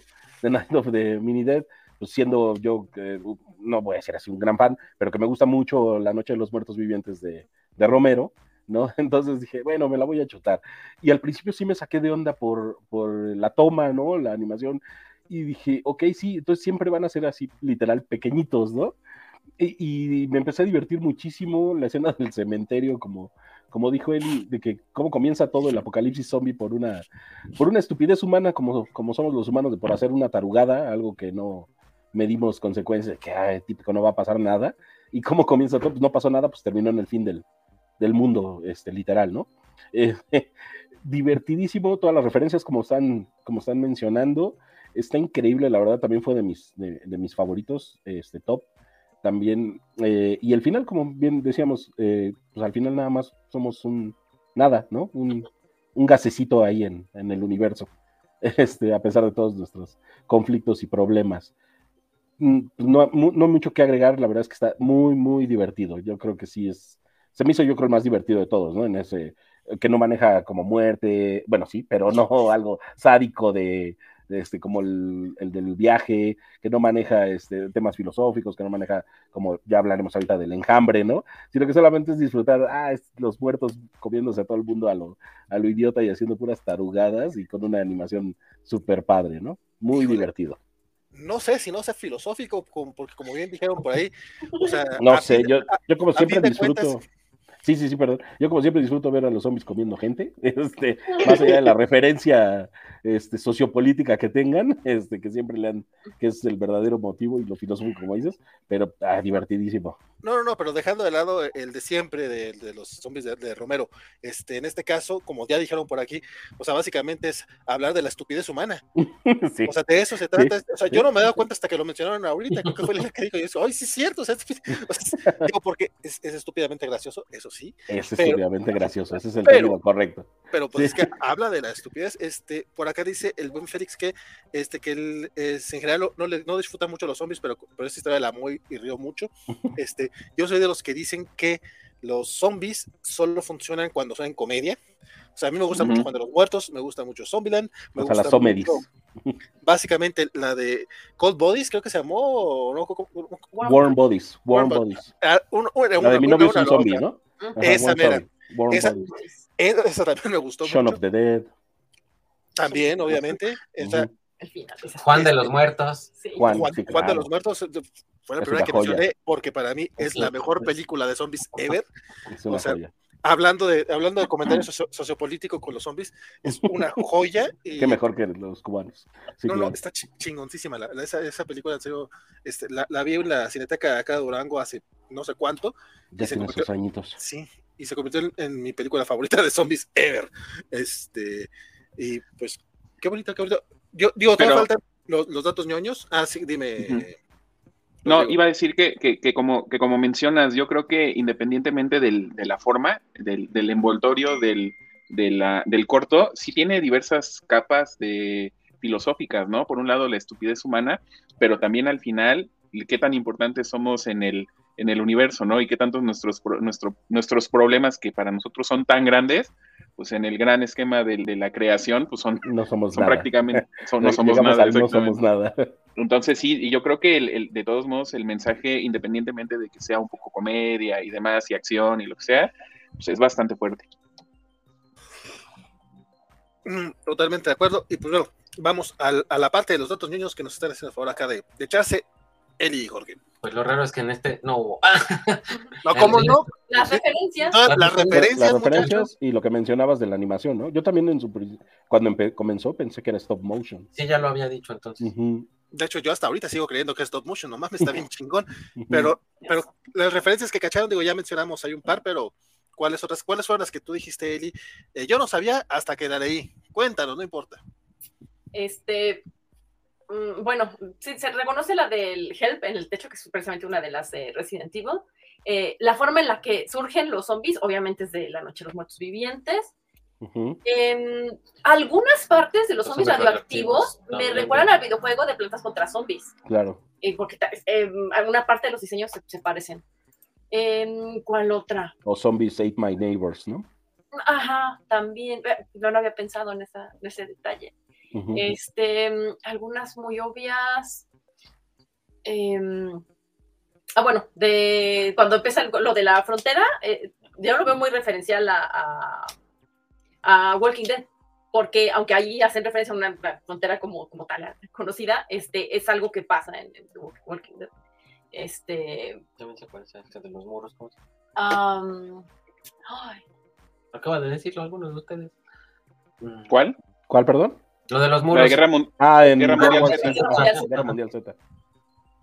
Y otro, otro ñoño por ahí es que eh, uno de los que están involucrados en la creación del corto es Jeff Fowler, que es el director de Sonic 1 y 2, y que además fue nominado para en el 2004, me parece, para mejor corto animado por la en, los Oscars. Entonces, pues sabía lo que hacía. Es director de esta temporada, pero otro dato más adelante. Pero sí es cierto, es verdad, es verdad. Sí, entonces sabían lo que estaban haciendo. Sabían lo que estaban haciendo. Y está pues llena de tropes, ¿no? A fin de cuentas, aparte de estupidez humana, son, son puros clichés. O sea, la creación de los zombies, este, los humanos mandando los nukes que de todas maneras no van a pegar a nada, todo, todo ese tipo de desmadres. Este... si le pegan al zombie, le pegan al humano, que es lo que acaba pasando, ¿no? Eso, eso, me dio tanta risa la parte. de hecho, el, el, la frase previa a eso es: No, esto no pasará en mi país. y, destruye su país. Bien. Oh, bueno, tal vez un dato un poco importante de decir, porque estuve leyendo algunas notas y resulta que tal vez la gente de nuestra edad entienda lo que es el botón Oh, el botón rojo. Pero gente más joven tal vez ya no entienda lo que significa que, un el presidente apriete el botón y haya una... Todas las, las nucleares salgan. Eso pasaba ya en los 80, ¿saben? Teníamos miedo de eso. De la guerra Teníamos miedo, sí, sí, sí. Te voy, a, te, voy, a, decir que a mí no me tocó, la verdad. El botón. Yo, ya, ya después se volvió el maletín nuclear. Ya cargaban el maletín nuclear. Ah, cabrón, esa no me la sabía. Este, la canción de nene, nene, nene, ¿qué vas a hacer?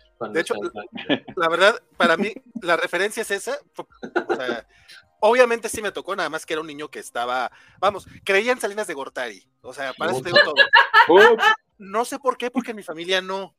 Pero yo todavía, todavía yo tenía cierto respeto presidencial hasta el 91-92. Oh my God. Wow. Sí, no, no, no. O sea, Entonces tú ya ni te vas a acordar, aunque lo viviste, no te vas a acordar del nuevo peso y todo eso. No, sí, sí, no, sí, sí me acuerdo. más o menos ahí es cuando comienzan mis, mis memorias eh, reales, pues. Digo, tengo memorias de más niño, pero son de esos de flashazos y la fregada. No, sí, lo, me acuerdo mucho todavía de los comerciales estos de. O sea, que quedaría muy bien un meme tuyo así de recordando Vietnam y de los treperos y todo eso. Me acuerdo un chingo de los comerciales, porque aparte me sentía bien inteligente porque yo sí entendía, pues es que son tres los que los que hace, entonces quedan como, porque aparte el 1 y 2 sube, no, ¿cómo era?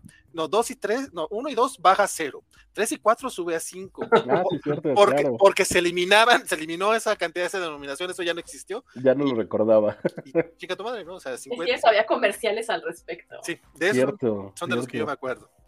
Ay, güey. No lo recordaba. Estamos viejos.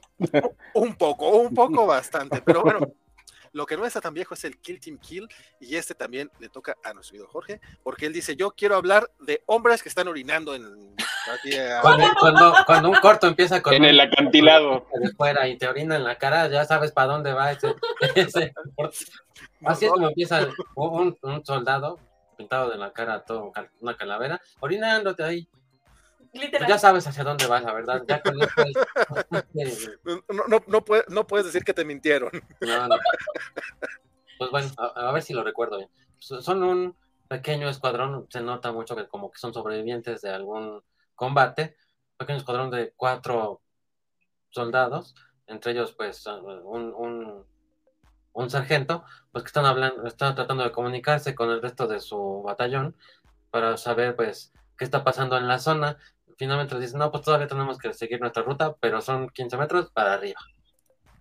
pues ya termina el, otro, tipo de orinar, se siguen, siguen caminando y pues llegan a la cima de esta montaña y se encuentran, si bien recuerdo, todo, se encuentran pues un batallón ahí deshecho, muertos, este, hechos pedazos, y están así de los que no sabemos qué pasó.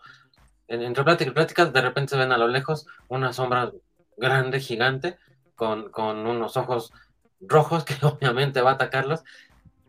Les,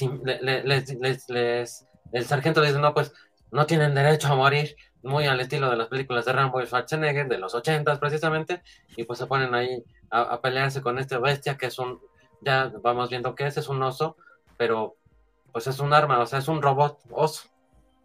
Este, le disparan con sus metralletas gigantescas y no le hacen absolutamente nada, y pues este, creo que uno de ellos se, avienta así cual este héroe de acción, así de voy a acabar con él en la cabeza y pues lo parte en dos de una mordida.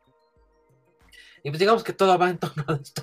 Entonces empieza a matar soldados que no son muchos, así que mata, si bien recuerdo, creo que mata uno o dos. Y llega, bueno, se oye un sonido muy... Algo como lo, con lo que detendrías a Carnage. Una onda sónica, se, se va este, atemorizado el osote y se quedan así de, pues, ¿qué onda? ¿Dónde salió este? Resulta que es otro general, otro general, otro sargento, que viene de un lugar secretísimo, de, que la, tiene, CIA. de la CIA, que tiene que ver obviamente con el ejército estadounidense. Le dicen, no, pues es que yo vengo de este lugar secretísimo y sé cómo detener esta, esta cosa, la construimos nosotros para matar yihadistas.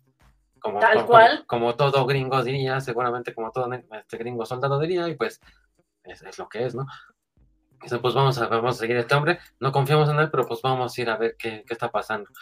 Este, se, les, se les pierde un poco el, lugar donde tienen que llegar, entre burla y burla, muchas groserías de por medio, por cierto, mucho héroe de acción, mucho Schwarzenegger, mucho, mucho este, Rambo, nada más, pues fíjense en las imágenes que tienen, más referencial a eso, ¿no? Recuerden, orines. Este, este, pues ya por fin encuentran la base secreta, ahí hay pues este, muchos clones, muchas armas usando tiburones y robots. Seguramente algunos un tornado por ahí con tiburones. Este, lo más probable. Se encuentran con otro robotito que les va a ayudar, que también se nota muy tierno, pero armado hasta los dientes. Y pues toman la decisión de que van a preparar todo para. Van a convocar a la, con, el instrumento este al, oso para prepararse pues para echárselo, porque tienen instrumentos, bueno, instrumentos tienen armamento pues fuertísimo, ¿no? Uno de ellos dice, al otro sargento dice, ah, miren, aquí no está todo este armamento, pues aquí me masturbo todas las noches. Así, ¿Qué onda? Yo no lo dije, lo dijo él. Pero ah, ah, eso pasa en esas películas. así que... Por las armas. Fetiches por las armas, exactamente. O sea, como ver 300, ¿no? Este... ah, sí, así es 300. ya, total, se van a enfrentar al, al monstruo, aparece, ya todos se ponen a gritar como buenos héroes de acción, como ya dije antes, y pues no lo pueden detener. Eh, se sacrifica el animalito este, que creo que es medio spoiler, pero se sacrifica el animalito, animalito este que sí alcanza a, sacarle un poco este, la batalla. Este, pues qué, ¿qué más puedo decir? Se enfrentan a él, se enfrentan a él, este. De ese tipo, pero final feliz. Logran detenerlo. Sucede una cosa muy de Terminator 1. El orinador, pues ahí palma. Este, muchos chistes también del estilo de las películas. La verdad que me gustó mucho, pero no esperen demasiado a nivel guion. Son groserías, balazos y, pues no tripas, pero y sangre. y sangre, mucha sangre. Sí, sí. Ok, como dices, ya sabes para dónde vas. sí. Este, e, Eli, eh, cuéntame pues a ti qué te pareció, ¿a ti sí te gustó también o, qué onda? Me reí mucho, se me hace uno de los más graciosos. Em, sí, desde el principio marcan el tono, es cierto. Em, se me hizo muy gracioso. Tiene muchos chistes circunstanciales, bastantes chistes políticos eh, y, militares, muy del estilo de la cultura muy militarizada de allá, Estados Unidos. Em, pero sí es muy, ¿cómo decirlo? Militar exploitation. no sé cómo definir este género, porque eso es como un género, este género de películas acción a las que hacen referencia visualmente. Em, y también le comentaba yo a Jorge, eh, tiene mucho de ese tono por el cual en un cierto momento yo dejé de ver la barra de Adult Swim, porque se volvió un montón de productos con este tono, ¿no? Es un tono que es muy pesado, cae, muy gordo de repente, pero es tan gracioso que en esta historia en particular no lograron caerme mal, aunque son puros diseños de personaje que suelen caerme mal. Pero son muy graciosos, o sea, la cosa es que hacen muchos, y muchos chistes sobre, ah, se murió, sobre, ah, estoy menso, o sea, muchos chistes así muy simplones, pero muy graciosos. Me cogí a tu hermana. Me cogí a tu hermana, sí. Este, ah, ¿te gustan las armas aquí? Me la jalo todas las noches, ¿no? O sea, ese tipo de cosas. Pero Es muy gracioso. Eh, eh, las sorpresas que, se lleva uno en la historia. Eh, de hecho, al, oso nunca lo quieren reconocer como un oso, ¿no? Uno de ellos, de hecho. Un tejón. Se la pasa diciendo que, es, un, es, un, tejón de la montaña, es un honey badger. Pero ya después, cuando ya saben que es un oso, le siguen diciendo así, pero es puro cotorreo, ¿no? Así como, como menospreciándolo un poco cuando es una super arma diseñada por el gobierno estadounidense, ¿no? Entonces, es, es muy gracioso. Eh, eso sí, la calidad de la animación es muy buena, muy detallada, la, la luz es perfecta, la fotografía, la, las tomas está hermosa para el baño, el exceso de, de, balas y sangre que tiene. De hecho, la animación es 2D, a diferencia de la mayoría de la, de la, de la temporada, este sí es 2D, o sea, dibujado a manita, sí, sí, sí. Tradición. Se nota muchísimo. Fíjate que. sí, no, definitivamente cuando, cuando quieres ver a un hombre orinando, nada, nada mejor que una gran calidad de animación. Estoy de acuerdo, creo.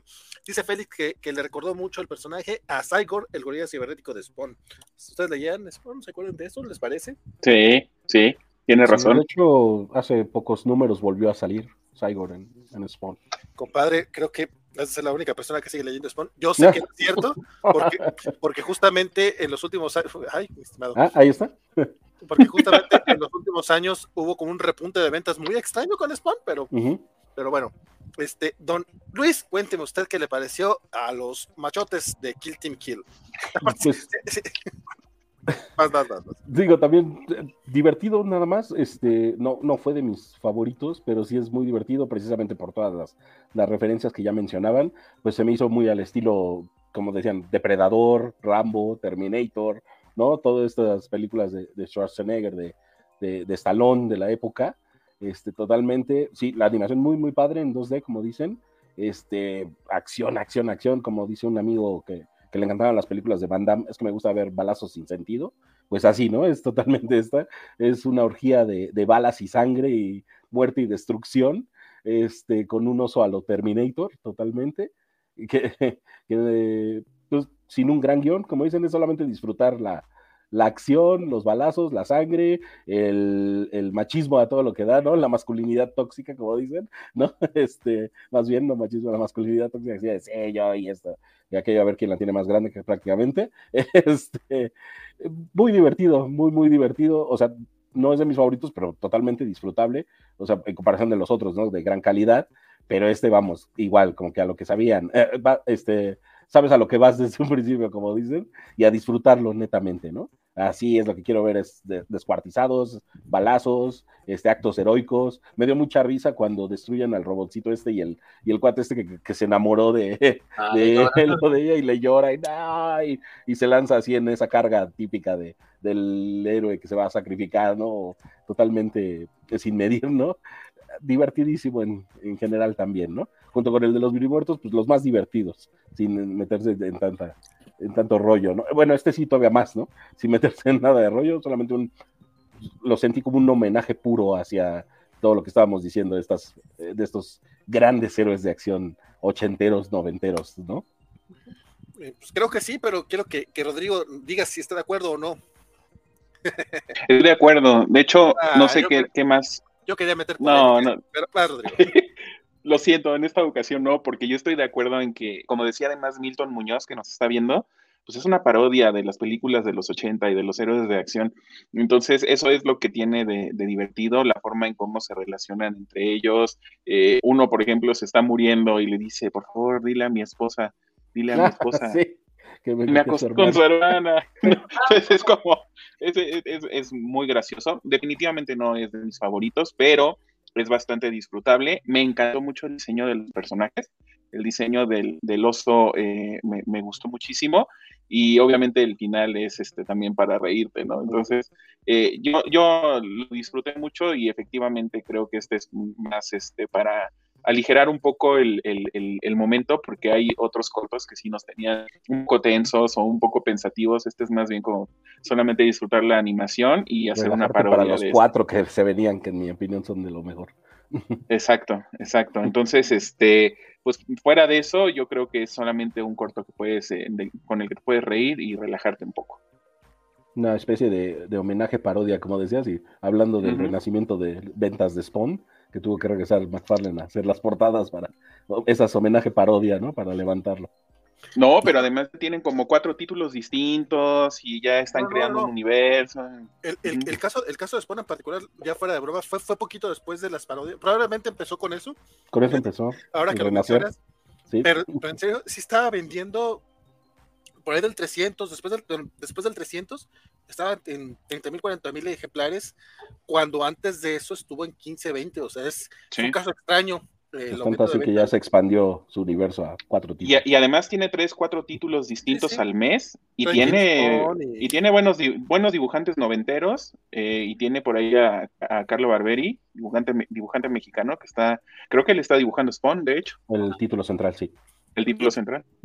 definitivamente no es un cómic que estemos leyendo ahorita en los cómics de la semana, pero ninguno de los cuatro de, de, McFarlane se intentaron, pero no se pudieron. Este, sin embargo, este, pues sí, o sea, de, que ahorita anda fuerte, McFarlane anda fuerte. Este, dice por acá, buen Julián, masculinidad tóxica, el mundo se está volviendo más delicado. Usando términos modernos. Milton Muñoz, las venas de los brazos de los personajes parece que le gustaron mucho a Milton. Qué bueno. Dice que se hizo como una parodia muy buena y bastante sangrienta de esas películas de los 80 de acción pura y heroísmo estadounidense. Exacto. A Arturo sí, Arturo sí le dolió el, robotito. Igual que el robotito. Y, y, pues bueno, eh, nada más quiero preguntar, traigo, traigo, una duda que, que sí quiero, pues quiero que, me la conteste mi, estimado Jorge, este, porque él básicamente dijo, este, querías, querías hablar originalmente de este, de, esta, tú querías ser como que, ¿por qué? ¿Por qué peleaste por este, por este cortometraje? ¿Qué fue lo que te llamó a decir, quiero hablar del pato que está orinando? Dime. Pues eso. Las armas. Las armas también, las armas, las explosiones, los robots, amo los robots. No, no me gusta la orina, pero pues. Los robots sí, las explosiones. La animación 2D. Eh, o sea, la animación 2D, ah. la acción, la tremenda acción, está muy bien diseñado, muy bien hecho. ¿Quién dirigió este corto? Ah, mira, hablando de masculinidad tóxica, es el segundo de los cortos que dirige una mujer, Jennifer June Nelson. Me, supuse porque dijiste que, el otro que había dirigido una mujer también había sido uno que, no se esperaría. ahora espero que haya sido el de Kill Kim Kill. Pues mira, ya yendo un poquito a lo, a lo curioso, bueno, a, datitos X, este, en el doblaje están Gabriel Luna como el sargento Nilsson. Gabriel Luna es el Terminator de Destino Oculto, el RB9, y el agente Reyes, Robbie Reyes, como Ghost Rider, obviamente los agentes de Shield, Este, Joel McHale, me parece que es el soldado Macy's, el, otro que sobrevive, que para, que, para Community, pues sabe que es Jeff Winger, ¿no? O Starman en, la serie de Stargate. Jeff Winger Rules. Así es. Y la voz del de la cara de calavera, según, según creo, es Seth Green. Tal, vez recuerden Austin Power. Bueno, el hijo natural del señor malito es Seth Green. ah, claro, Seth Green, sí, claro. Ayer, en, la, en Buffy, la, este, la Casa Vampiro. También, claro. aprovechando que tuvimos el intro de Buffy, claro, esos. Fíjate que ayer estaba viendo las parodias del Imperio Contraataca. A de propósito. y justamente terminan haciéndole burla a Seth Green, porque él hace la voz de. Ah, del hijo de. no, no es Brian, ay, se, me olvidó el nombre del hijo de Family Guy. Chris Griffin. Chris Griffin. Que hace, hace, la voz de Seth Green. Y al último se burlando de, de Robot Chicken, porque él estuvo involucrado mucho en Robot Chicken. También, sí, sí y de otra película que es que ni, ni, siquiera sabía que, que, salía ese güey, sino que dice, pues vamos a hablar de esta, una comedia de los 90, si bien malota, que neta ni me acordaba de que tuve que googlear y lo, ah, sí, claro, es chiste interno, porque así son todos los Family Guy. me caía bien ese vato, digo, como, no, no de que le hablara, la vez cuando me marcaba por teléfono sí le, desviaba las llamadas porque qué hueva, pero, pero, pero, me solía caer bien, me solía caer bien. Salió en Scooby-Doo también, en la 2, creo, en la película. Ay, de eso no me acuerdo, fíjate. Pero bueno. Ah, eh, otro dato es que Titmouth Inc., que es el estudio, hizo, mm, eh, no sé si conozcan la serie de Netflix que se llama Big Mouths. Oh, sí la conozco. Son los encargados de Big Mouth. ¿Hicieron, ¿Hicieron algún capítulo en The Voice Diabolical? Fíjate que Big Mouth no la ha podido ver. Me causa demasiado conflicto. Es muy graciosa. Es muy graciosa. Es muy graciosa. Sí, pero porque es incómoda. Ya, ya tiene un spin-off que se llama Human Resources. De hecho, es de esas series que cuando la gente se queja de que no, es que la generación de cristal y que ahora no se hacen cosas, este, güey, pues que no han visto Big Mac porque sí está bien pinches incómoda y se hacen muchas cosas. Muy buenas. Sí. pero. Pero de verdad es educativa, de verdad tiene asesorías este, psicológicas. Está muy, muy interesante. Les encantan las pingas aquí con Sí, les encanta hablar de estos temas. Pingas bailando en Big Mac. Sí yo, yo sé porque he visto, o sea, eh, opiniones, he visto reseñas. Yo cuando quise verla, la verdad es que no pude, porque yo sí soy generación de concreto. Ah, Al parecer, ya, me, ganó la edad bien feo con ese, con esa serie. La verdad es que sí. Me falta flexibilidad para oh ah. no, le pude entrar. Me declaro culpable. Pero Oye, pues hace, cosas interesantes el estudio entonces. Ajá. Te digo que sale. Hicieron uno de los cortos de Diabolical de The Voice. Que lo he visto. Ah, y hicieron un video. Ah, animaron un video de muy famoso de Dua Lipa que se llama Hallucinates. Mm. Que no sé si lo hayan visto. Y bueno, por último, yo creo que de lo, de lo más interesante es que la música es de Skrillex. Órale. Tiene, tiene Pues sí, sí, está, están buenos los, los, los datitos ñoños, compadre, como yo. Este, y pues bueno, Luis también casi, casi estuvo peleando como casi el, eh, como él agarró la pajita más corta, ahora sí dijo, esta no me la ganan, yo quiero hablar de enjambre, quiero hablar de Swarm. Y, quiero saber por qué. ¿Qué pasó, Luis? ¿Por, por, qué dijiste esta cosa? Yo tengo que hablar de ella. No, no, no, Enjambre le toca. De hecho, yo, yo era el que iba a hablar. yo, era el que peleé el de alas. Ay, perdón, me, me, me, me, perdón, me equivoqué. Rodrigo, ¿por qué mejor te, te, equivocaste, correcto. ¿Por, qué querías hablar de Enjambre? Bueno, entonces, y no, no, no, peleamos por Enjambre, ese sí, este, me lo dejaron a mí solito. No, no, no, eh, pudiste, haber escogido Kill Team Kill, justamente. Uh, no, bueno, Enjambre eh, es uno de mis cortos favoritos porque siempre me gusta que me muestren cómo la ambición y la, el egoísmo humano echa a perder las cosas. Pues este es eh, mucho de, este estilo. Eh, la animación es preciosa.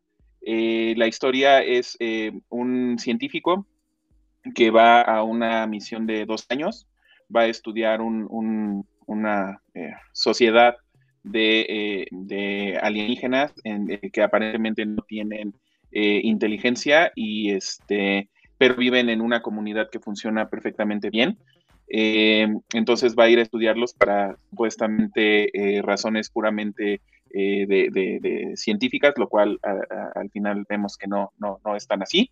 en, esta, en este o en esta sociedad ya hay una doctora que también ha estado mucho tiempo estudiando a esta, a esta sociedad de, de, de alienas, comportamiento, ver cómo funcionan y cómo se, eh, han vuelto una sociedad perfecta donde cada, cada uno, em, cada especie o cada, cada individuo tiene un, rol. Eh, tenemos a los que este, llevan, alimentan a la reina, tenemos a los que protegen a la reina, entonces cada, cada parte tiene perfectamente establecida su función.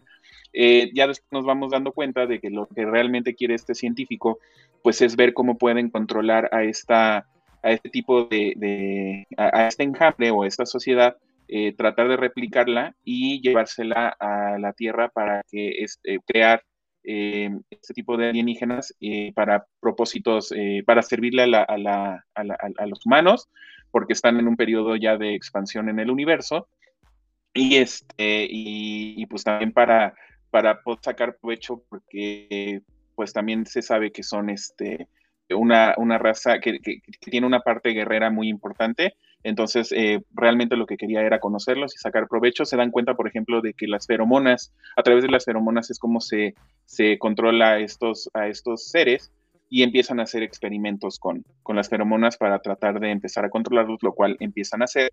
Con lo que no contaban es que eh, pues el hecho de estar experimentando con las feromonas detona en, em, en, la, en la reina este, la señal de alarma y lo que ella hace pues es eh, engendrar a otra, a otra, a otra entidad eh, justamente como una especie de, em, de sistema em, eh, de defensa y al, al, final lo que, lo, que hacen es que pues, este sistema de defensa empieza a pues asimilar a, a, los humanos porque ya los detectaron en peligro, ¿no?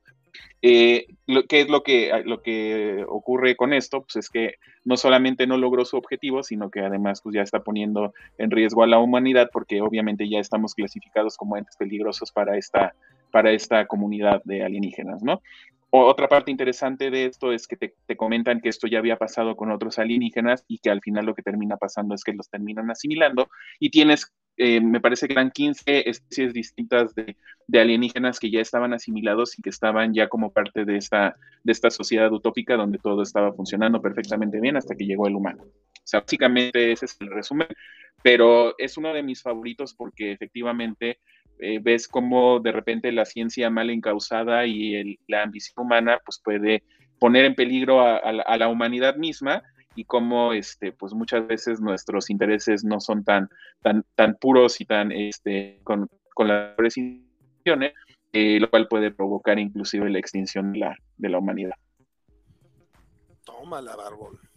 Así es el enjambre. Está, este está heavy. Ok. Dice Félix que puntos extra para el cobacho, que recuerda enjambre, el enemigo más. Enjambre. Enjambre. ¿Cómo lo recuerda? ¿Cómo lo recuerda? Lo pueden ver en el Hombre Araña y sus sorprendentes amigos. En sí, cómo no. Y después dice que enjambre es el doctor Nazi que se volvió un enjambre de abejas. Este, don Jorge, ¿a usted qué le pareció este enjambre? Me pareció.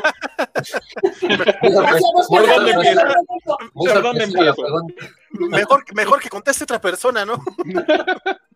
No, pues me, gustó mucho la propuesta visual, o sea, desde el extraterrestre con el que estaba platicando el doctor Afriel hasta, hasta las criaturas dentro del enjambre, todo me pareció visualmente bastante bien, o sea, como pues sí estudiaron, este, se crearon un enjambre espacial, pero de todas maneras estudiaron como comportamientos y todo esto. Me gustó mucho la forma en la que van desarrollando todo este, de repente sí tienes, tienes un momento así muy bonito en el cual está la doctora en medio del enjambre así flotando.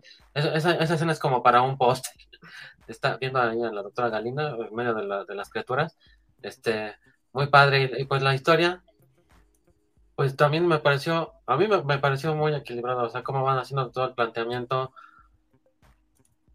de, la situación y cómo pues va, va, robando, pretende robarse las feromonas y cómo no lo logra y, me impactó mucho el, ser final que utiliza la doctora para comunicarse, otra vez volviendo a esto de, la sangre y cómo se comunica uh, con un humano usando a, una, a otro humano, este, sí me impactó mucho cómo, cómo la utiliza ella para, hablar.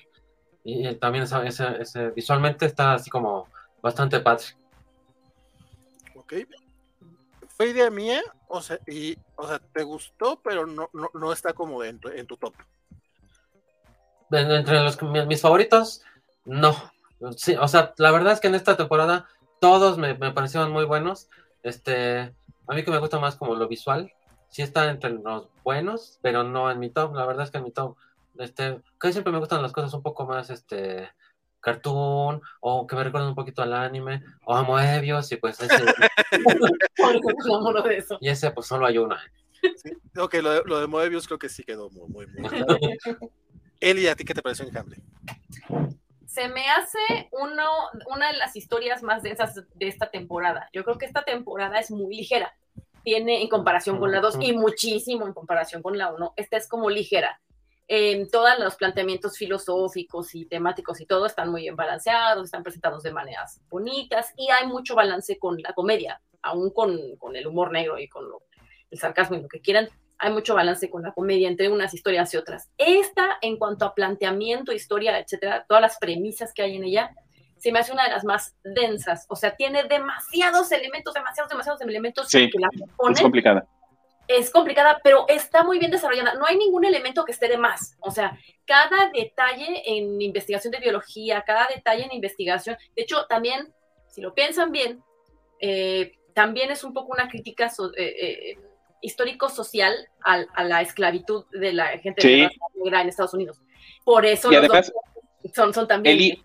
Eli, no sé si tú, si tú lo interpretaste igual que yo, pero por ejemplo hay una parte donde ya al final donde está este ente que es el, la defensa en contra del humano, donde te dicen inteligencia es la que hace que, este, que haya elementos rebeldes, ¿no? Entonces, ¿qué es lo que te está mostrando? Cómo eh, las dictaduras o, los, o los, eh, las formas de gobierno muy eh, opresoras, lo, lo, que, lo que hacen es primero tratar de adoctrinarte, quitarte la, inteligencia de cierta manera para poder controlarte mejor.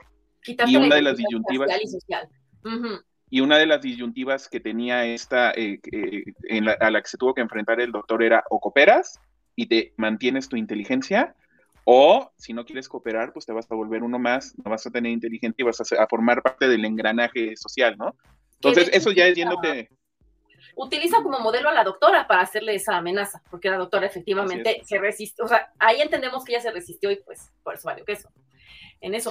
Pero de hecho, eh, que el doctor Afriel hable en nombre de la humanidad, o sea, que le diga, es que nosotros los humanos no nos vamos a dejar cuando él fue el que fue a buscar el conflicto, pero bueno, en mucho también tiene que ver con esta cuestión de que la humanidad nace en África, ¿no? Nace en este lugar en donde precisamente comienzan a rebelarse contra cómo era la naturaleza así nace la civilización humana. Es tan, por eso se me hace tan profundo, tan lleno de muchísimos, muchísimos elementos esta historia, ninguno sobra. Eh, esa, eh, tiene muchísimos niveles de lectura, entonces es muy pesada. Y es la que más he visto que no le gustó a la gente, porque muchos de los niveles no, no se entienden, o sea, no todos se entienden tan fácil. Yo porque ya le eché varias, ya vimos varias pistas de los capítulos y todo, y, y he estado leyendo y viendo. es complicado y tiene un lenguaje bastante elevado. Ajá, y de hecho, como, como, mencionaba Jorge, toda la cuestión de la, de la, investigación biológica está completísima, está muy bien hecha, porque de verdad los sistemas de comunicación entre ese tipo de animales sí, funcionarían con feromonas, o sea, todo, todo está súper bien planteado. Em, y una de las primeras cosas que me llamó la atención respecto a la animación, también se lo dije, porque le estaba, le estaba dando la, la primera vista, fue así de, aquí los animadores se dieron el gustazo de lucir su mecánica de fluidos. Todo está hecho para lucir su mecánica de fluidos y su diseño de criaturas orgánicas. está muy bonito. Tiene momentos que, en donde yo siento que aparte que está muy, muy tensa, muy pesada, tiene muchísimos niveles de estructura, la historia y la animación y la narración. Eh, además tiene como ciertos momentos de belleza gratuita como para dejarnos descansar, ¿no? De tanta densidad. Entonces sí tiene como momentos así de, cuando es, es, muy rápido cuando se enamoran él y la doctora, ¿no? Por ejemplo. Cuando tienen las relaciones ahí en, gravedad cero, ¿no? Exactamente. Y es bueno, es que se siente como muy rápido por la duración, pero en realidad como si, si es un lapso de tiempo bastante largo lo que es el que transcurre, ¿no? porque, lo vemos, por ejemplo, en él, la barba, el cabello, ¿no? Y vamos por lapsos, o sea, hacemos un corte, o sea, vemos un cierto momento de, de este intento de domesticación, digamos, de dominación de la raza, saltamos a otro momento, o sea, vamos en saltos rápidos con cómo han ido haciendo el proceso, ¿no? Este, pero en, función de la narración, cada, cada momentito es muy breve, ¿no? Pero están hechos para verse bonitos, para verse muy bonitos. Entonces también tiene como su, su ah, queremos mostrarte cómo podemos animar súper bien animales en como en el agua y humanos flotando en gravedad cero y así, ¿no? O sea, como mi dinámica de fluidos está perfecta, ¿no? Me parece también eso como que se lucieron muchísimo en esa parte. Pero sí, siento que este es el, capítulo más pesado de ver. No es, no es muy largo, pero sí, sí se toma un tiempo así de, ah, caray, o sea, ¿cuántos mensajes posibles o cuántos niveles posibles puede tener esta historia? Ok. Don Luis, ¿cuántos, cuántos crees que tenga? Pues no, no sé, este, pero sí, no, tengo idea. Un, corto que, se tiene que ver más de una ocasión para ir desmenuzándolo, para irlo desglosando, ¿no? Digiriendo todo lo que, lo que conlleva, todo lo que contiene. Por ejemplo, uno de los mensajes, al menos que ahorita sí me, me vino a la mente cuando le está explicando eh, al final, ¿no? Ya cuando está hablando con ella, y que sale este monstruito como Cthulhu, ¿no? Que se empieza a comer el vómito que él, que, él este, expulsa y le dice, toma por ejemplo a esta criatura. Hubo una época en la que tú puso a tu civilización o a, tu, a la humanidad de rodillas y pues ahora solamente es un recoge vómito, o sea, un carroñero, ¿no? Este, eh, y pues nosotros somos, tú querías venir a controlarnos, pero mira, o sea, nosotros hemos evolucionado a este grado en el que nosotros, tú nos necesitas más a nosotros o te vamos a ir consumiendo, o sea, es que sí son muchos matices los que, los que maneja, los que tiene encima, definitivamente sí es verlo más de una ocasión para entender, porque sí es como todos bien mencionaron, es muy denso el mensaje, ¿no? Es muy, muy denso el lenguaje que utiliza y pues bueno, también hasta cierto punto me atrevo a decir, te distrae lo visual, ¿no? O sea, porque está tan, tan bello, como decía Eli, tan hermoso, tan, este, la animación está excelsa, que de repente te pierdes un poco en el mensaje, en lo que están diciendo, y, este, entonces por eso más que nada vale la pena darle más de una revisión a ese, a ese corto. Supongo que en los datos ñoños me voy a adelantar un poquito, pues este corto está dirigido por, por Tim Miller, que es el, el co-creador, ¿no? O creador principal de la, de la serie. Este, entonces sí se dio su tiempo como para decir, vamos, este va a ser mi, mi joyita, ¿no? Donde voy a sacar todo lo que quería decir, todo lo que he tratado de decir a lo largo de estas tres este, temporadas, hacer esa crítica, ¿no? Este, eh, sociopolítica, eh, vamos, de tantos temas, que aquí se da su tiempo, como dicen, a pesar de no ser tan largo, está muy bien estructurado, muy bien balanceado y saca todos estos temas sí, yo sí lo considero de mis favoritos precisamente por lo mismo. O sea, a partir de aquí, estos últimos cuatro, como mencioné hace rato, me fascinaron, la verdad, me encantaron. Ya, ya también ya los vi en sábado, ya descansadito, ¿verdad? Ya, ya con los sentidos puestos. Este, y sí, sí, sí es de los que más me gustó, no solamente de esta temporada, sino en general de la serie, de las, los tres volúmenes. Lo siento muy completo.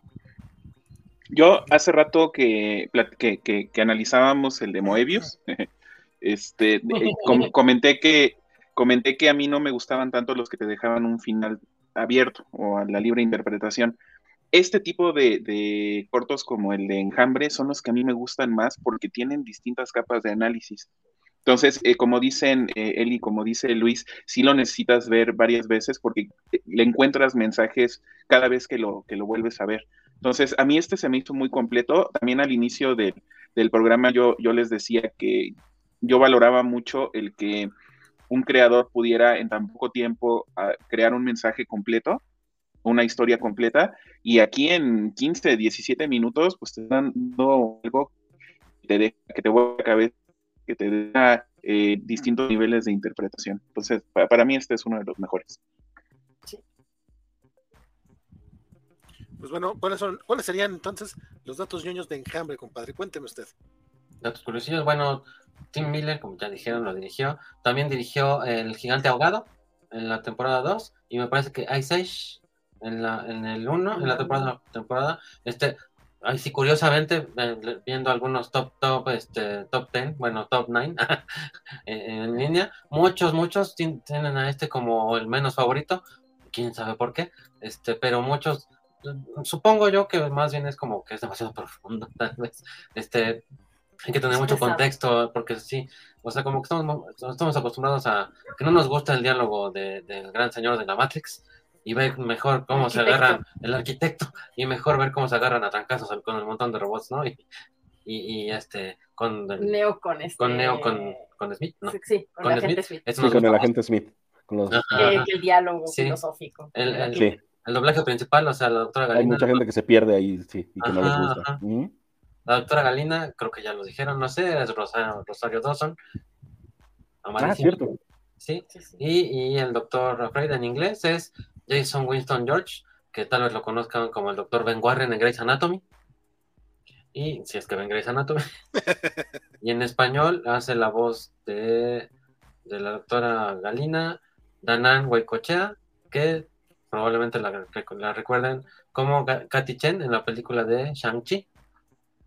Mm, pues yo, ¿Cómo, ¿cómo? Shang-Chi. ¿Aquafina? Esa, ella, ella Aquafina, eh, hace la voz este, en español de Dana Huicocha. Y, ah, es el mismo estudio que hizo el de Mal Viaje, o sea, el, estudio Blur, ajá. Y es, el es el sevillano. Ajá, ajá. No, espera, no, el sevillano es el de los tres robots. Ah, perdón. Este es Blow, este es Blur. Ah, ok, ok. Blur como de borrón y el otro es Blow como de soplido. Ya, ya. Son californianos, ajá. Dice el buen Axel. Y el, el, el otro dato ñoño que yo tengo es que la historia está basada en una historia publicada en 1982 por un escritor de ciencia ficción que se llama Bruce Sterling. Entonces, yo voy a buscar la, obra original a ver qué tal está, porque sí me, me gustó mucho. De hecho, esos datos no los he dado mucho, pero la mayoría son este, de escrito, escritores muy famosos de anticipación. Nos podemos regresar al principio si quieren. Este, pero la mayoría de, de, los, de las historias están basadas en algún texto de algún este, famoso escritor. Ninguno es Asimov, pero famoso escritor de anticipación, sí, sí, sí. Dice Axel que él sufrió mucho por el destino final del personaje de Rosario Dawson. Se tiene cosas interesantes, pero no se terminó de enganchar. Por su parte, eh, Félix dice: Esperen, esperen, esperen. Se enamoraron, yo solo vi que se besaron y se sedujeron en medio de ácaros, pulgas, chinches y piojos. Básicamente Latinoamérica de bajo presupuesto. Y en una especie de inundación, porque la gravedad cero se ve como si estuvieran bajo el agua. Entonces sí, Latinoamérica. Qué triste, pero bueno, también dicen que, que si que vayan a ver de, de, Diabólico, dice, ¿para cuándo la covacha en vivo? Dice Félix, compadre, ni siquiera tenía prevista covacha en vivo de The Voice hasta ahorita que dijeron que ya, yo dije, güey, sí es cierto, no la tengo en el radar, o sea, me gustó la primera temporada más que el cómic, porque el cómic no me gusta mucho, la segunda todavía está pasable, voy a ver esta, pero no estoy. Digo, sí deberíamos hacer una, una, una covacha amigo, no estoy diciendo. No, pero. El, el, ah. El, final de la segunda temporada es buenísimo. la lucha final. No me acuerdo ahorita cómo termina, compadre, ¿para qué te miento? La paliza a la novia esta sí, nazi de. Exactamente. ¿Y quién se la da? No me acuerdo. Sí, te, el Power. Ah, ok, ok.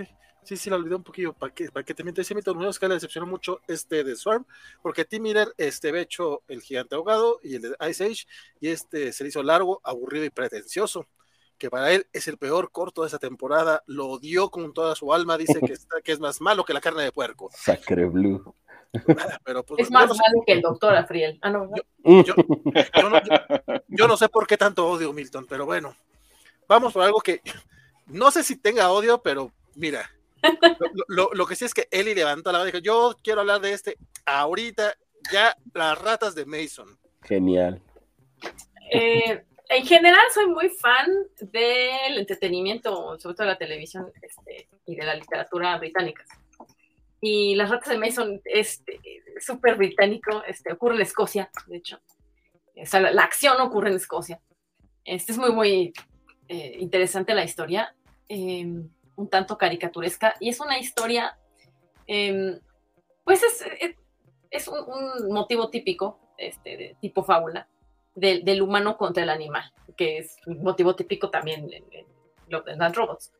Eh, pero esta es una historia un poquito folclórica, este, un poquito costumbrista, no sé, em, de un granjero, del señor Mason, em, que tiene su, su eh, granero, el cual se infesta de ratas, ¿no? Problema típico, ciertas épocas del año por allá.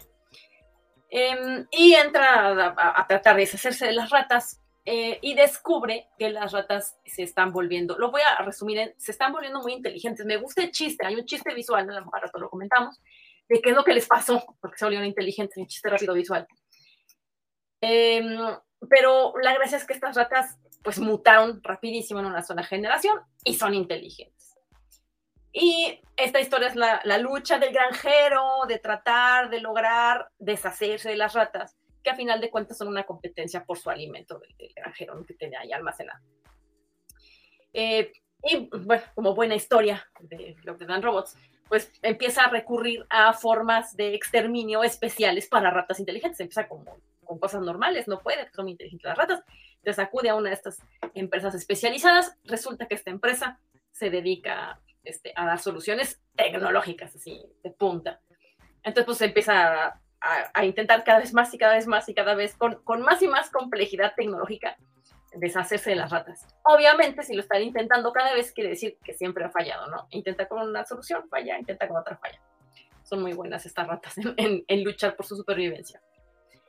Eh, el final es muy bonito, igual no sé si valga la pena de una vez mencionarlo o si se nos sale al rato que lo comentemos el capítulo con más detalle, pero el final es un final eh, pacifista, a pesar de que la historia es muy bélica, literalmente bélica, porque la tecnología que va contratando el granjero Mason es bélica, o sea, hace alusión, y es, es lindo esta historia, hace alusión a una, hagan de cuenta, llegó alguien del extranjero em, a, intentar este, ser refugiado en mis tierras y yo le empiezo a aventar la maquinaria militar, ¿no? Básicamente, esa es la, gran metáfora. Eh, y el episodio es muy bélico, pero el final es muy pacifista, precisamente en ese sentido. Y es, es, muy escocés también el final, porque, bueno, la rata que está ahí en, en la imagen es como el, el, líder de la resistencia de las ratas, que en el diseño del personaje nos recuerda visualmente al diseño del, del granjero Mason, porque los dos se ven igual de escoceses, igual de, de su carita, igual en su típica ropa, eh, pero la, la, la, ropa de la ratita es como más, eh, hace alusión al, al pasado este, histórico de, de, los granjeros de allá. Y bueno, eh, obviamente incluye sus buenos eh, chistes sobre tecnología, sus buenos este, chistes sobre eh, abuso de las grandes empresas con las personas que no saben ni un cuerno de qué les están vendiendo. incluye pues esta cuestión de, de, la lucha del humano contra la naturaleza, en fin, está muy, muy interesante. Este, algo que descubrimos, bueno, sí, descubrimos porque Jorge no lo había visto, algo que descubrimos cuando estaba viendo yo el episodio, al menos menos principio, es que uno de los personajes, parece muy poquito, pero uno de los personajes en la historia es doblado por Dan Stevens. Este, me gusta mucho Dan Stevens. Entonces fue así como, ah, mira, Dan Stevens.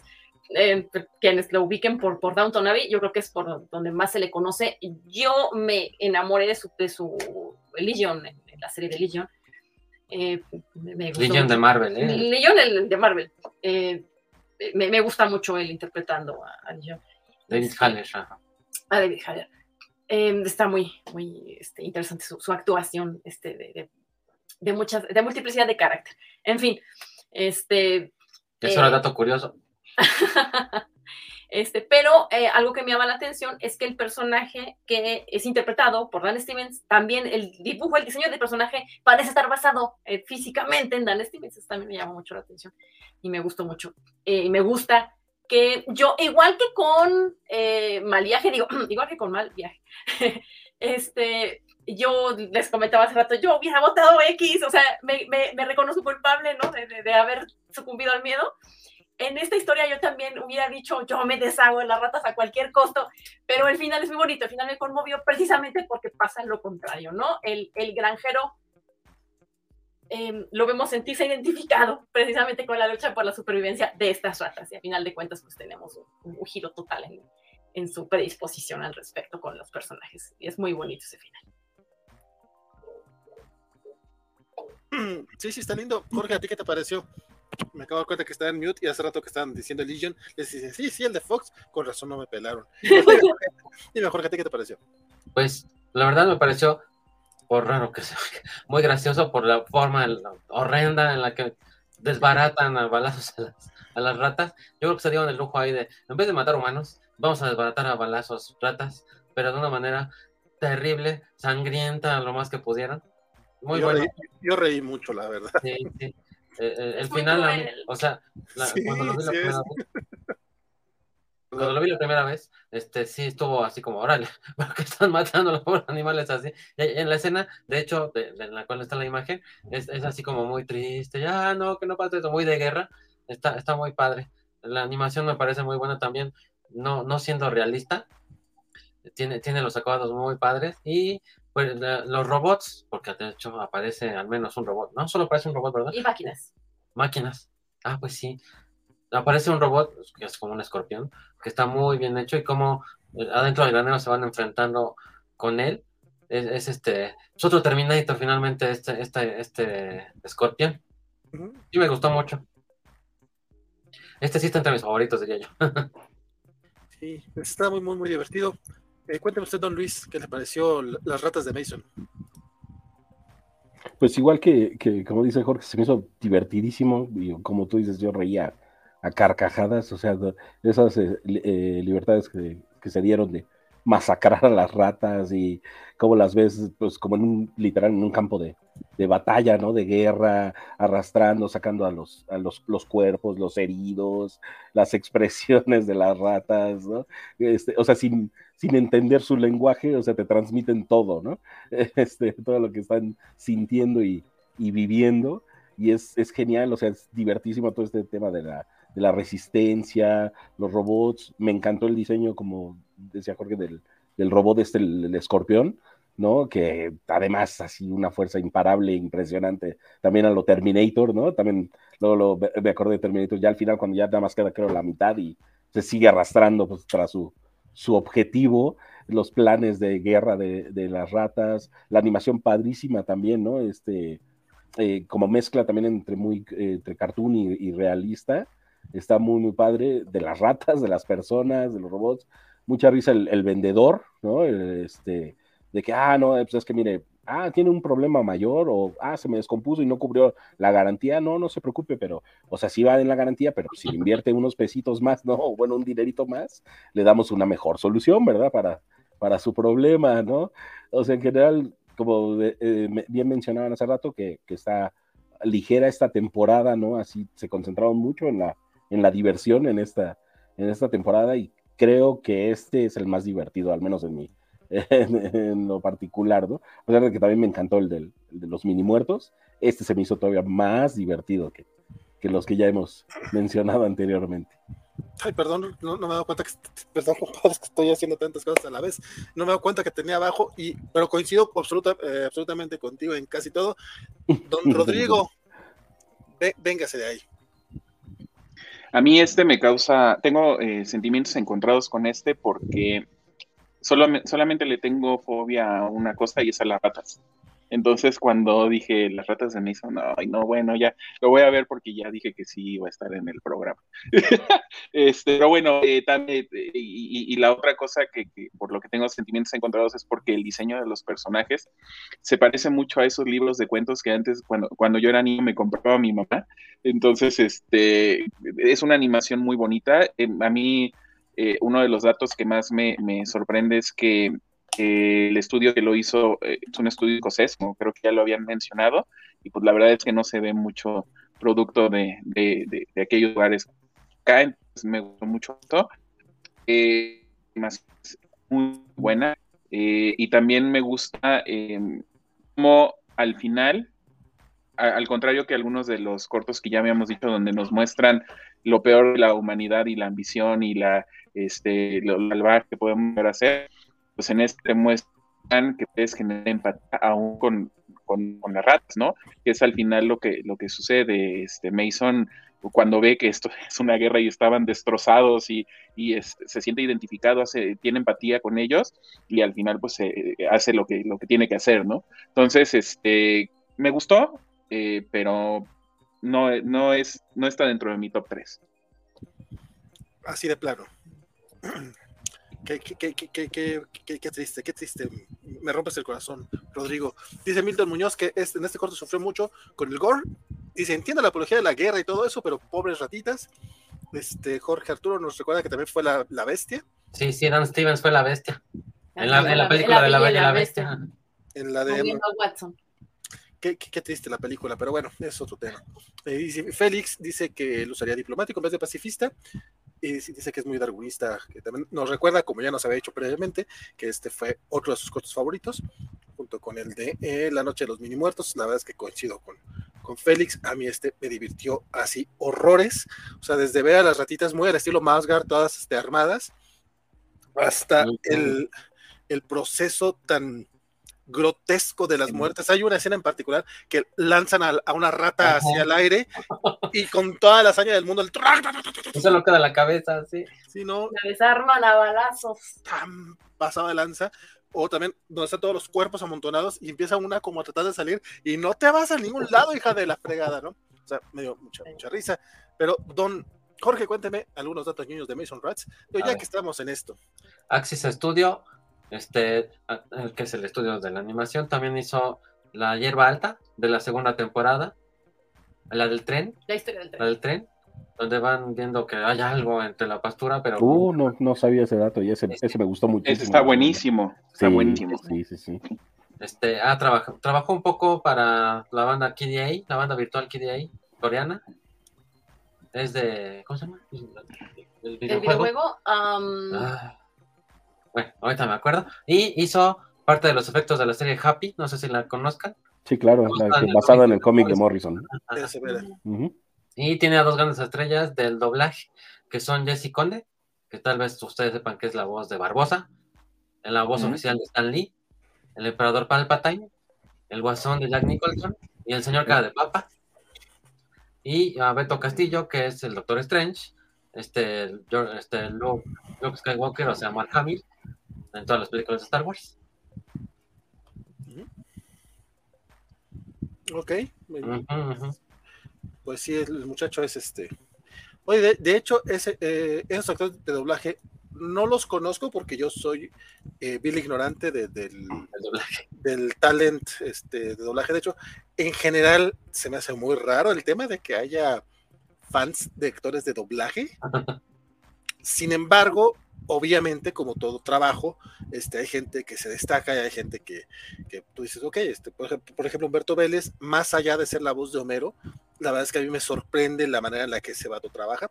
Y estos que acabas de mencionar, que yo no conozco, bueno, particularmente el que dijiste que hizo la, voz de, cara de papa y de varios, y mencionaste varios personajes. Jesse Conde, Güey, no manches, o sea, no, no sabía que era una misma persona, o sea, eh, ok, más respeto para, para, para, él, o sea, no manches, digo, seguramente la gente que si, estuviera aquí guaco seguramente me estaría dando, un zape, pero yo hasta hace poco ubiqué bien quién era el que sea la voz de Smithers, este, se me, se me, va el nombre, pero también es chingonazo, hace poco, por mala suerte me tocó ver Sonic 2 en, en español, pero él hace la voz de Idris Elba, de, de, Knuckles. Es que no estaba en otro idioma, creo, en los cines. No, que no.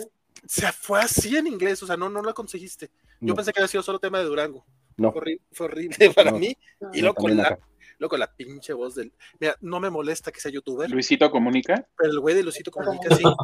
que también es alguien que tengo apenas un año ubicando gracias a la pandemia.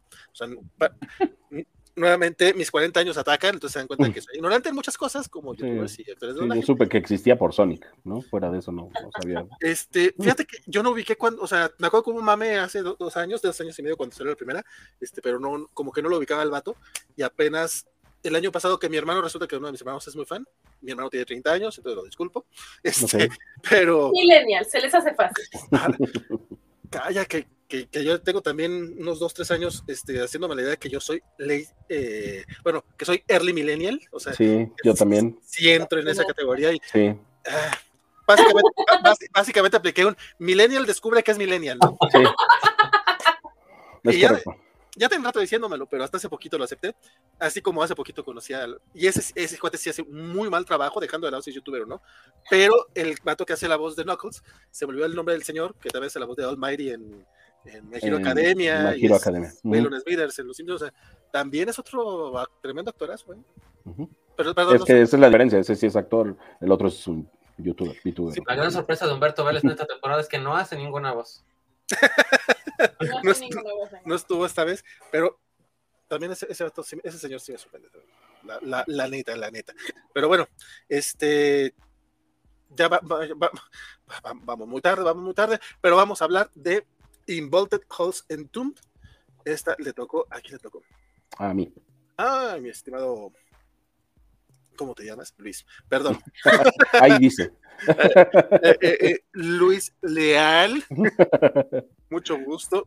Oye, Mucho gusto. Ya es que luego a mí se me va el rollo así bien feo una vez.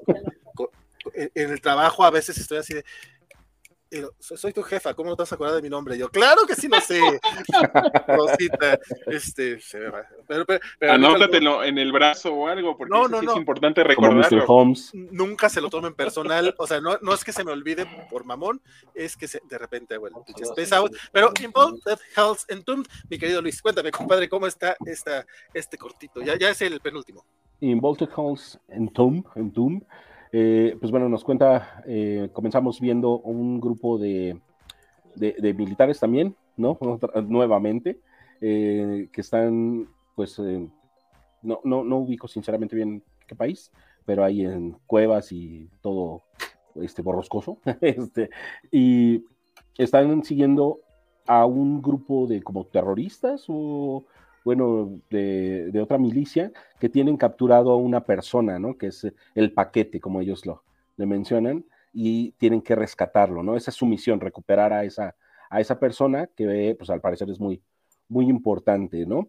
E ingresan entonces ellos a una cueva y pues deciden, obviamente, como es parte de, de su misión, que tienen que recuperar a esta persona, seguirlos, pero se topan enseguida con que, pues a pesar de haber pasado apenas de escasos minutos, quizás, si, no es que menos, pues encuentran que todo este segundo comando de estas personas que tenían capturada a la persona están muertas, ¿no? Las encuentran pues totalmente devoradas dentro de, esta cueva, a lo cual pues dicen, ¿qué onda? ¿Qué, qué, pasó aquí? ¿Qué pudo haber ocasionado esto? ¿Qué pudo haber, eh, eh, qué clase de animal o cosa pues los pudo haber consumido a, a ese grado, ¿no? Este, de dejarlos literalmente en los huesos, ¿no? De haberles carcomido toda la, toda la carne.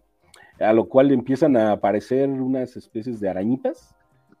bueno, a uno se le, se le trepa una en, eh, en el hombro, cuello, se la quita con la mano. Y pues, ¿cuál es la sorpresa? Que al tenerla en la mano, de repente se le ve que esta pequeña arañita o insecto, pues tiene cara.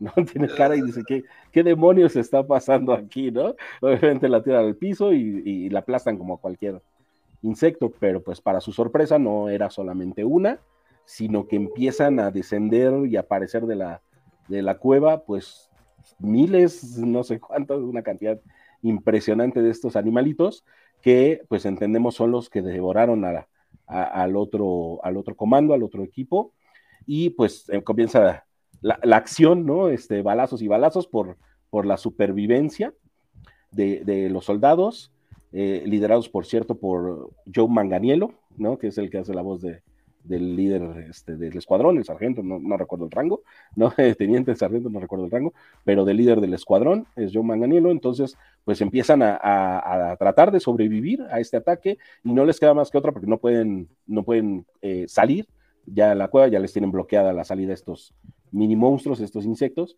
pues más que adentrarse cada vez más y más en la, en la cueva.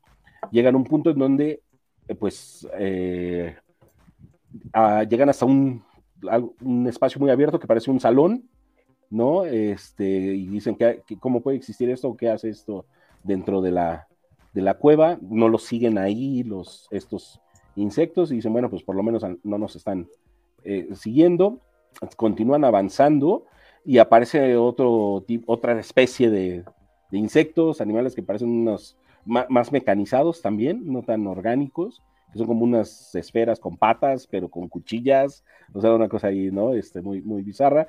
Eh, van descendiendo porque son como unos escalones e, enormes en los cuales van descendiendo, los siguen persiguiendo, los van descuartizando, van, van cayendo uno a uno los, este, los soldados de, este, de este equipo hasta que llegan a lo que parece pues como un templo en medio dentro de la cueva, como un templo alienígena, este, pues algo ahí muy, muy raro que ellos no tienen el conocimiento, dicen que qué demonios está, está pasando aquí, pues en todo este tiempo no sabes realmente qué está sucediendo, no saben ellos qué está, qué está sucediendo, más que están luchando por su, por su sobrevivencia, por su supervivencia, y de repente eh, este personaje de Joe Manganiello, este, escucha una, una voz, ¿no? Eh, que, lo, que lo llama del otro lado del templo, pero de una manera como muy hipnótica, que se empieza a ir hacia, hacia él. Eh, solamente quedan él y una, una chica. Y pues bueno, la gran sorpresa, por lo cual a mí me, encantó este, este corto, a pesar de, que también nos maneja el tema de, los soldados nuevamente y bla, bla, pues se encuentra con un, con un monstruo sacado directamente del sketchbook de H.P. Lovecraft, ¿no? Este, que, está, atado, que está encadenado y que está pidiendo que lo, que lo liberen. Le, está pidiendo que lo libere, él está a punto de hacerlo, ella lo, lo, evita, eh, terminan forcejeando y pues él termina, termina cayendo también y solo queda ella, a lo cual pues también se concentra en ella este, este ser, que pues bueno, nos remonta totalmente a, a Cthulhu, y e igual intenta de, persuadirla, diciéndole que, que, lo libere, ella tiene una especie de, de visión apocalíptica de qué pasaría si, si este ser quedara libre en el mundo, obviamente con, pues, eh, caería el mundo, ¿no? Lo dominaría, haciendo también referencia a lo que mencionábamos en, en, Hambre, de que antes este ser pues puso a la humanidad de, rodillas, ¿no? Hambre, hambre, y pues bueno, ¿cuál es la, pues ya full spoilers, obviamente, ya contamos el capítulo, el, corto, perdón, eh, ¿cuál es la, la, resolución que ella hace para no liberarlo? Pues se saca los, los ojos, ya nada más la vemos a ella eh, caminando, eh, deambulando en, el desierto, ya sin ojos para poder evitar que este ser la manipulara y la persona este, cayera en, sus garras y lo liberara, ¿no?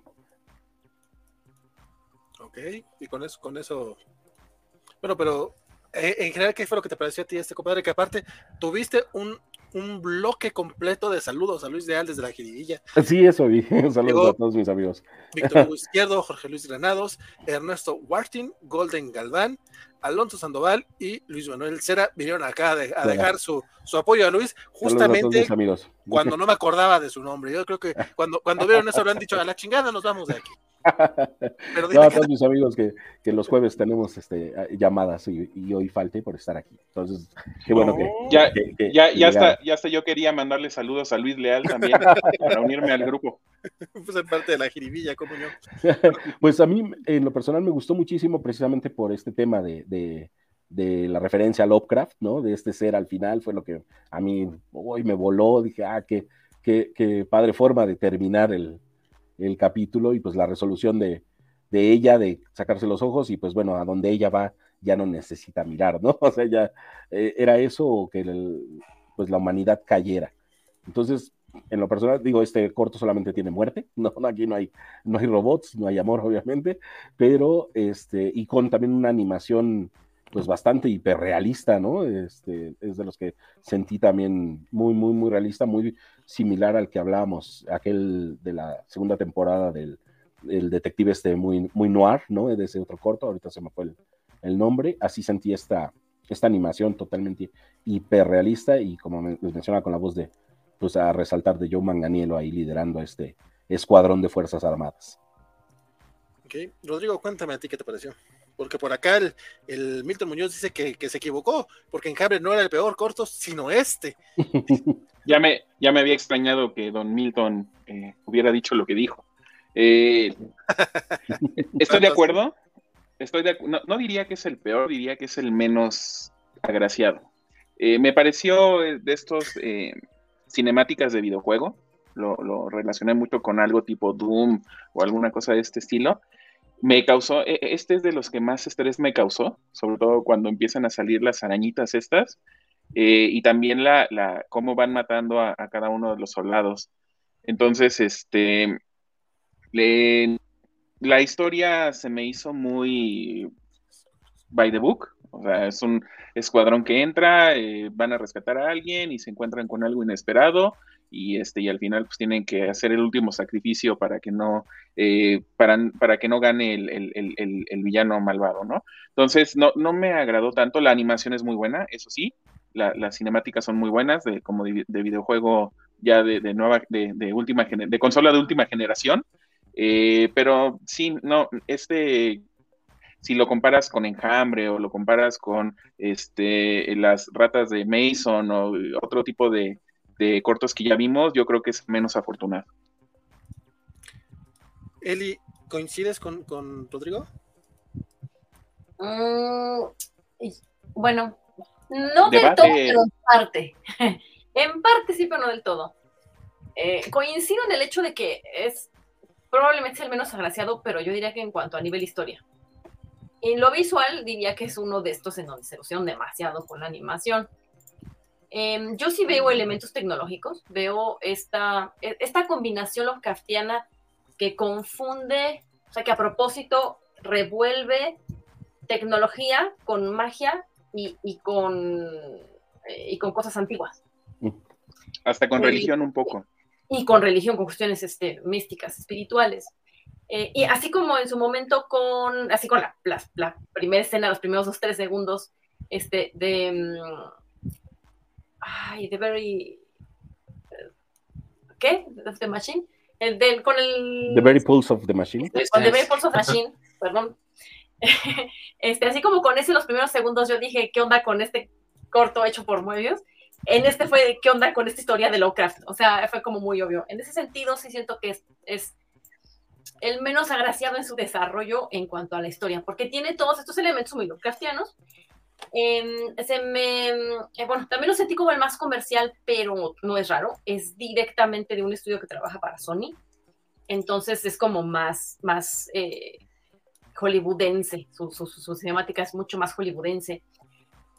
Em, y pues sí, efectivamente cuando uno ve la criatura al, fondo del, del, lugar en donde está, uno descubre que todos estos seres habían estado cuidando que un humano no se metiera porque esta criatura eh, puede enloquecer un humano y utilizarlo para salir. O sea, básicamente están tratando de evitar que salga, ¿no? El ser, o sea, absolutamente lo craftiano, el principio básico. Em, porque efectivamente cuando uno ve al ser este, es un primigenio porque para los que no conocen mucho de, de Lovecraft, eh, no es el único primigenio. Ahí hay montones de criaturas por el estilo que dice él que si tantito un humano llegara a tener contacto con él, en lo que sería este, la humanidad se, se, corrompería completamente si viera cómo ven al universo estos seres. ¿no? ¿Dónde están los fans de Lovecraft? ¿Dónde están los fans de Lovecraft? Ah, en nerdología, ya lo sabíamos.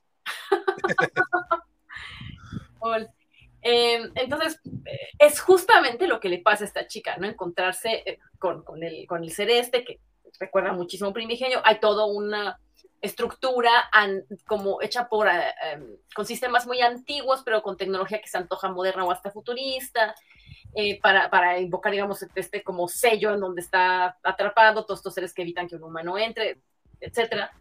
Em, eh, él intenta como convencer a, la, tanto a la chica como a su eh, líder de, su equipo este, de, que lo liberen.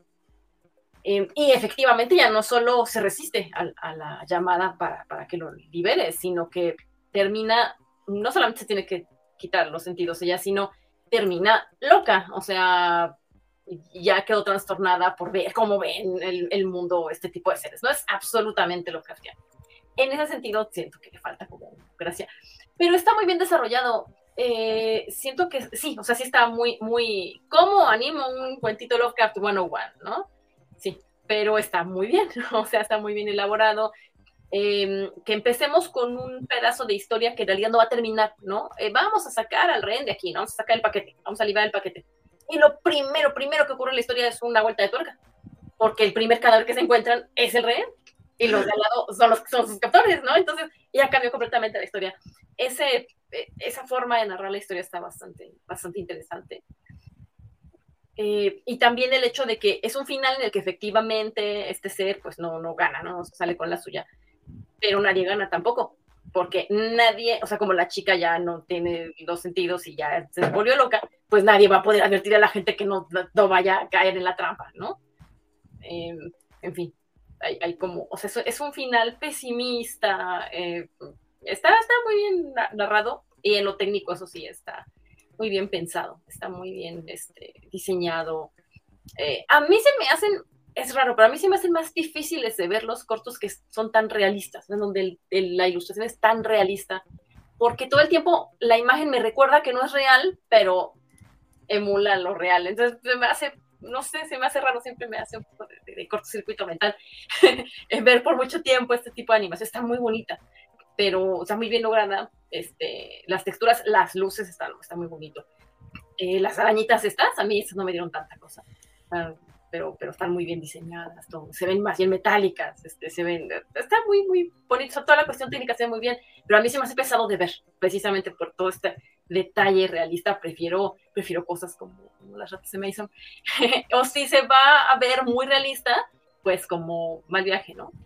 Como Fast Travel que se ve o, como el de los zombies, ¿no? Que se ve como si se hubieran hecho la maqueta, como si se hubieran hecho la figurita, como si se hubieran hecho la nave, ¿no? O sea, se ven, eh, sí se ven un poco toon, pero se ven, son, son de un realismo menos difícil de procesar, menos estoy intentando que parezca que lo filme, no sé. Pues la, la, la, misma de las ratas creo que cumple esa función, ¿no? Más o menos. O sea, porque se ven realistas, pero obviamente el diseño es claro que es cartoon. Ajá, caricaturesco. Pero las texturas igual, están súper bien acabadas y todo. Sí. Este, don Jorge, qué opina? Pues también ya, como que ya dijeron todos algo, ya no sabía, no, sabía ya ¿Qué añadir? Este, pues mínimo los, datos ñoños. Ah, mira, los datos ñoños son, son como de doblaje, digo, ya dijeron que el, el personaje principal es, John Manganiello, Manganiello, que supongo que lo conocen, que, lo recuerdan como Brad Morrison en Cómo conoció a tu madre. Pues de hecho eh, se le recuerda como, uno de los como uno de los ñoños más este más mamadolores que conocemos en la vida, ¿no? Oh, ese, güey, ¿a poco no está bien sabrosote el güey? ¿A poco no? Esposo de Sofía Vergara. Sale en Magic Correcto. Sí. yo lo recuerdo. yo lo recuerdo como Deathstroke en la película que más le gusta a Valentín. Espera, espera, espera, espera, espera, espera. ¿Es esposo de Sofía Vergara? Desde el 2000. ¡Wow! No, no, no, sé de quién estoy más, eh, a quién envío más, la verdad.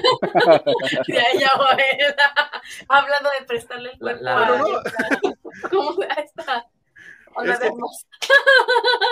Sí, sí, sí. yo, la verdad es que yo lo, lo, ubico más este, por How I Met Your Mother y por otras cosas más chicas. Por, fíjate que Magic Mike no lo he visto. Nunca he visto Magic Mike, la verdad. Y además creo que juega Dungeons and Dragons con sus amigos y tiene muchos videos. Justo, justo eso iba a decir, en el capítulo donde salen en casa de Will Wheaton en Big Bang Theory, ahí sale, que están jugando, pues precisamente juegos de rol. Pues Pero además es real, él juega el juego. Sí, sí, sí. Pues no, se peleó con alguien en. Bueno, todos nos peleamos con alguien en internet, pero que ese güey estaba hablando mal de los, de los ñoños que juegan rol. Y es como, güey, yo hablo, yo juego rol. ¿Qué, a ver, ¿qué pedo? ¿Qué me vas a decir? Le, salió lo bully al vato. Pero bueno, por acá nos, nos piden en Facebook que si un bailecito del maestro Luis Leal y también llegan en cascada todos los mensajes. Entendí la referencia. Chiste local, sorry yo, yo nada más les diría, mis estimados, si lo estuvieran siguiendo en Twitch, podrían canjear un este, ah, tuyo Bart. Y bueno, ya dependería si Luis quiere o no quiere, ¿verdad? Pero, pero se, le, se, le, podría pedir más directamente. Pero bueno, este. el personaje de Kate Harper, que es la soldado, en inglés lo hace Cristian Serratos, que si ven Selena, es ella. La serie de Selena es Cristian Serratos.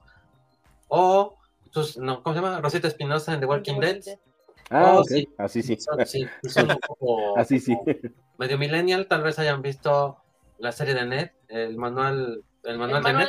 vida escolar de Ned. El romántico de Ned, que se llama Susie Crowclass, es, Christian Serratos. Ah, mira. Y en español, eh, la voz del, del, sargento es Alejandro Orozco, que también es la voz de Kylo Ren, de Freddy Benson de adolescente, de, sí, de, de iCarly y el doctor de Senku Ishigami, que es el protagonista de Doctor Stone. Y ella es Betsabe Jara, que es Rosian en Los Casagrande. Por si les gusta, es muy buena que los Peggy Carter. En, en, la gente Carter. en la gente Carter. Mm, o Anastasia Steele en Las 50 Sombras de Grey. Mm, ok. Pues bueno. Y pues ya llegamos al último, último de esta noche. La verdad es que no, no es queja, pero no creí que nos íbamos a llevar tanto rato. pero Eli, otra de las que tú elegiste, fue Jíbaro. Voy a tratar de irme breve porque yo, voy a comentarle. Jíbaro, jíbaro, jíbaro. Cuéntame qué onda con, con esta cosa que tú dijiste que no te gustaban las cosas muy realistas, pero. No, pero me gusta mucho que esta tiene montadas muchas, eh, como muchas capas entre. Eh, de fotografía diferente, ¿no? De, de, animación, de movimiento y demás. Em, hay momentos en donde el movimiento se ve mucho. Eh, cuando camina, cuando se mueve de manera normal, se ve capturado, pero hay momentos en donde se ve filmado porque está lleno de baile. Es la historia de un soldado sordo y una sirena, así, básicamente, es una historia. Em, y no es, no es una historia romántica, es una historia de mucho interés. Em, eh, la historia comienza con la, la sirena, eh, como sirena que es, canta, eh, canta ahí. Perdón, no lo puedo evitar, es la historia de Johnny Depp y Amber Heard. sí, fíjate. Eh, le, eh, canta para llevar a la ruina, digamos, a los compañeros de tanto de armas como, y ahí yo creo que también hay mucha, mucha crítica religiosa también. Es, es dije por un español, entonces tiene mucho sentido. Em, canta para llevar a la ruina a tanto a los compañeros de armas de este soldado sordo como a los líderes religiosos que van con ellos. Parecen estar en una misión como de, ya saben, estas este, cuestiones de evangelización de, época medieval.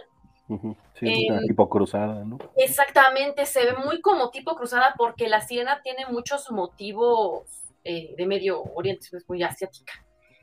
Entonces, eh, también tiene pues este toque de, referencia histórica. Eh, pero esta sirena es representada más como una, como una entidad de la naturaleza local que está como defendiendo la zona. Entonces encuentra este grupito de, españoles colonizadores eh, y canta para llevárselos literal hacia el cuerpo de agua de donde es ella. Eh, pero queda obsesionada con el hecho de que después, por cierto, pasa todas estas grandes masacres que siguen en toda esta temporada, ¿no? muy sangrientos, muy pero es muy, es muy bella toda esta violencia porque es bailada, esta historia es coreografiada. Entonces, eh, la gente pelea, se muere, mata, este, sufre, eh, llora, grita, bailando. De manera totalmente estética. Totalmente estético. Entonces, eh, ella queda obsesionada porque puede matarlos a todos menos a este chavo, porque este cuate es sordo. y pues a él no le afecta, ¿no? Y él la ve y pues queda prendadísimo de ella, pero no en sí de ella, aunque al principio del baile, de cuando recién la ve, pareciera que se interesó en ella. Conforme avanza la historia nos damos cuenta de, que en realidad él lo que ambicionaba era, ahí depende cómo quieran ver la simbología, le interesaba de ella eh, su poder, su influencia, lo externo de ella, sus riquezas. Esto también podría simbolizar el saqueo literal de bienes económicos materiales este, de los españoles en estas partes de América, porque además, aunque la sirena sea visualmente una representación como entre de la India y de aquella parte de Indochina y eso, eh, y un poco árabe, en realidad el término jíbaro eh, es el nombre que se le da a los a ciertos nativos de aquí de América, de por la zona de Ecuador, de por la zona de Puerto Rico, por allá. Y eh, igual por allá, no en las cruzadas, pero también durante el medievo, este, llegaron pues igual colonizadores, este, eh, pues de parte de, de, la religión católica, no que sonar que tengo nada de nada, pero bueno, una de invasión religiosa, eh, a su pretexto de lo religioso para este, sacar bienes materiales y bienes culturales. Eso no pasó y para este, colonizar, ¿no? Entonces, eh, me llama la atención que con todos los significados que tenga el término jíbaro, pues esta historia se llama jíbaro, ¿no? Además, el tipo de cuerpo de agua donde está esta sirena, pues también recuerda mucho eh, la naturaleza americana, este, la naturaleza, esa parte de, pues, ya, ya, ya, caminito al Amazonas y demás. Entonces, em, él como que se obsesiona con lo que le ve a ella, digamos, y ella se obsesiona con lograr ganarle a él, ¿no? Y se vuelve una especie de juego de seducción, pero el, director dice que trató de representar una relación tóxica, así tal cual, pero llena de simbolismos que van más allá de la, de la relación hombre-mujer, nada más. Eh, no explica muchas más relaciones, muchos otros niveles de relación que pueda estar mencionando, pero sí dice que ahora sí que se puede interpretar en, muchas líneas de tipos de relación este, humana. Eh, pero la idea es que a final de cuentas ellos dos logran obtener del otro lo que quieren. Ella logra que él le preste atención. Eh, él literal la persigue, entonces muy bonito en medio del agua, del bosque, etcétera. La persigue hasta que la alcanza y ella se deja, en cierta forma, vencer, eh, la besa. Y descubre que al besarla no es bonito, ¿no? O sea, la naturaleza de ella es, es agresiva, no, no lo va a recibir a él como, ay, muy bonito, muy, muy bien, nos vamos a enamorar, no, o sea, descubre que no, que, que ya en realidad es inalcanzable, entonces se enoja con ella, eh, literalmente la despoja de las ropas y joyas que traía encima, él, se las embolsa, o sea, hace un costal así de Santa Cruz de, de, de, roba chicos, lleno de toda la, o sea, la, bolsa de riquezas es más grande que la chava, vaya, o sea, el símbolo es muy, muy hermoso y además lo hace él en su, en su capa roja, que el rojo es como el símbolo de la riqueza y de los hombres poderosos de la época. Entonces hace como su super costal de riquezas y básicamente la asalta. En lo que yo veo como, como un símbolo doble de, de lo que podría ser un, un, asesinato o violación o agresión física y lo que sería un, una, una, agresión pero social, o sea, tanto el saqueo cultural como el saqueo persona por, por persona, ¿no? Eh, la da por muerta.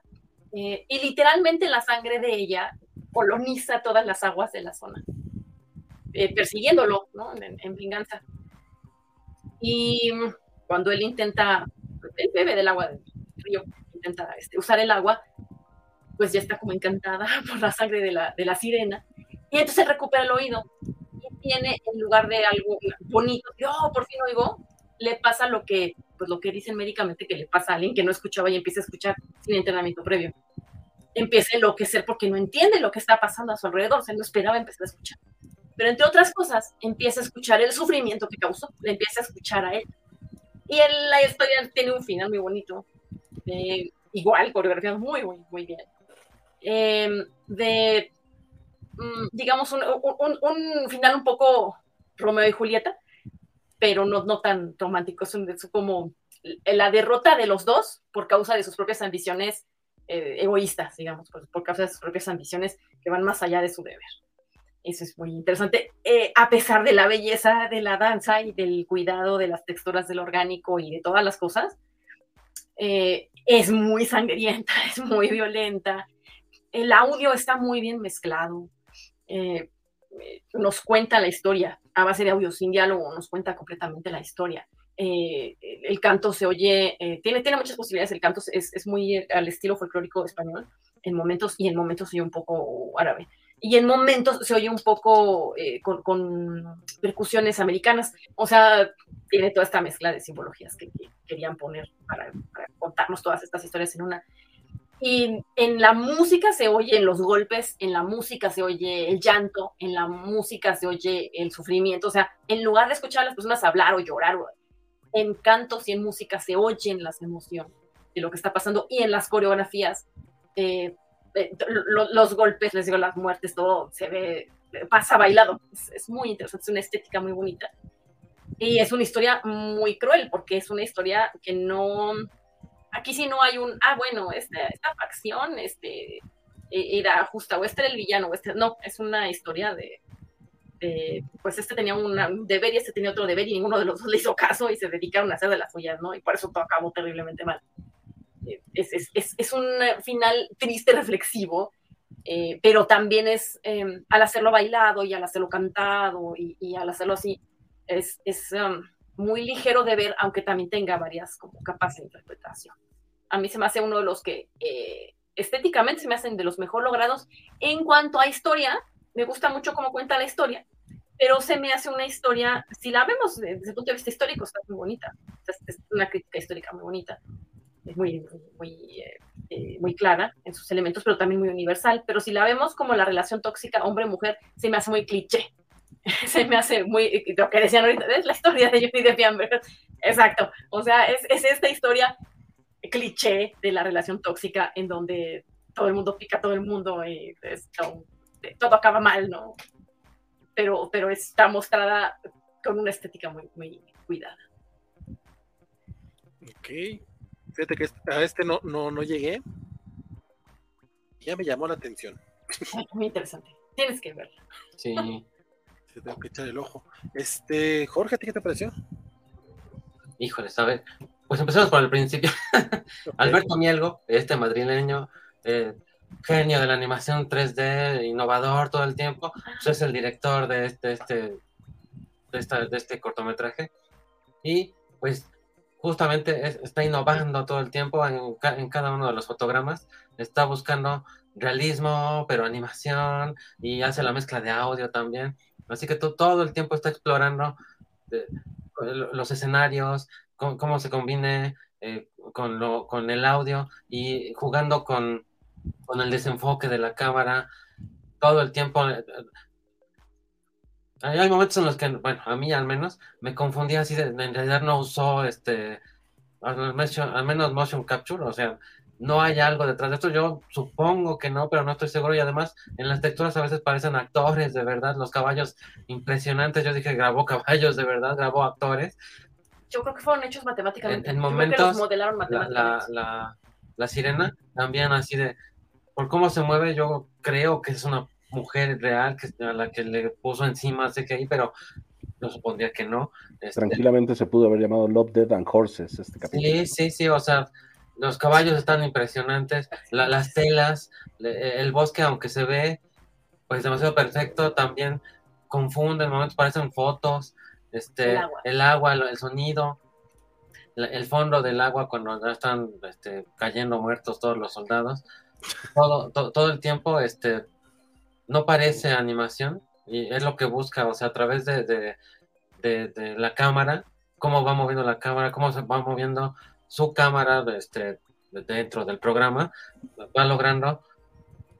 Es una animación que no es animación, o sea, está, está llevando la animación y algo a otro lado, desde, la, desde el testigo en la temporada 1 hasta en esta con la que ganó el Oscar, que es el Limpia Parabrisas, que no sé si la han visto, está Claramente, aunque tiene algunas escenas de desnudos, está en Facebook, así que corran a buscarla cuando se el programa. Esa es con la que le ganó el Oscar a mejor porque ganó animado a otro de los directores en esta, en Ganó el Oscar en, este año, en 2022, así que les digo, está en, Facebook, en YouTube, así que vayan a buscarlo, este, porque no sé por qué no está censurado, pero muy bueno, ¿eh?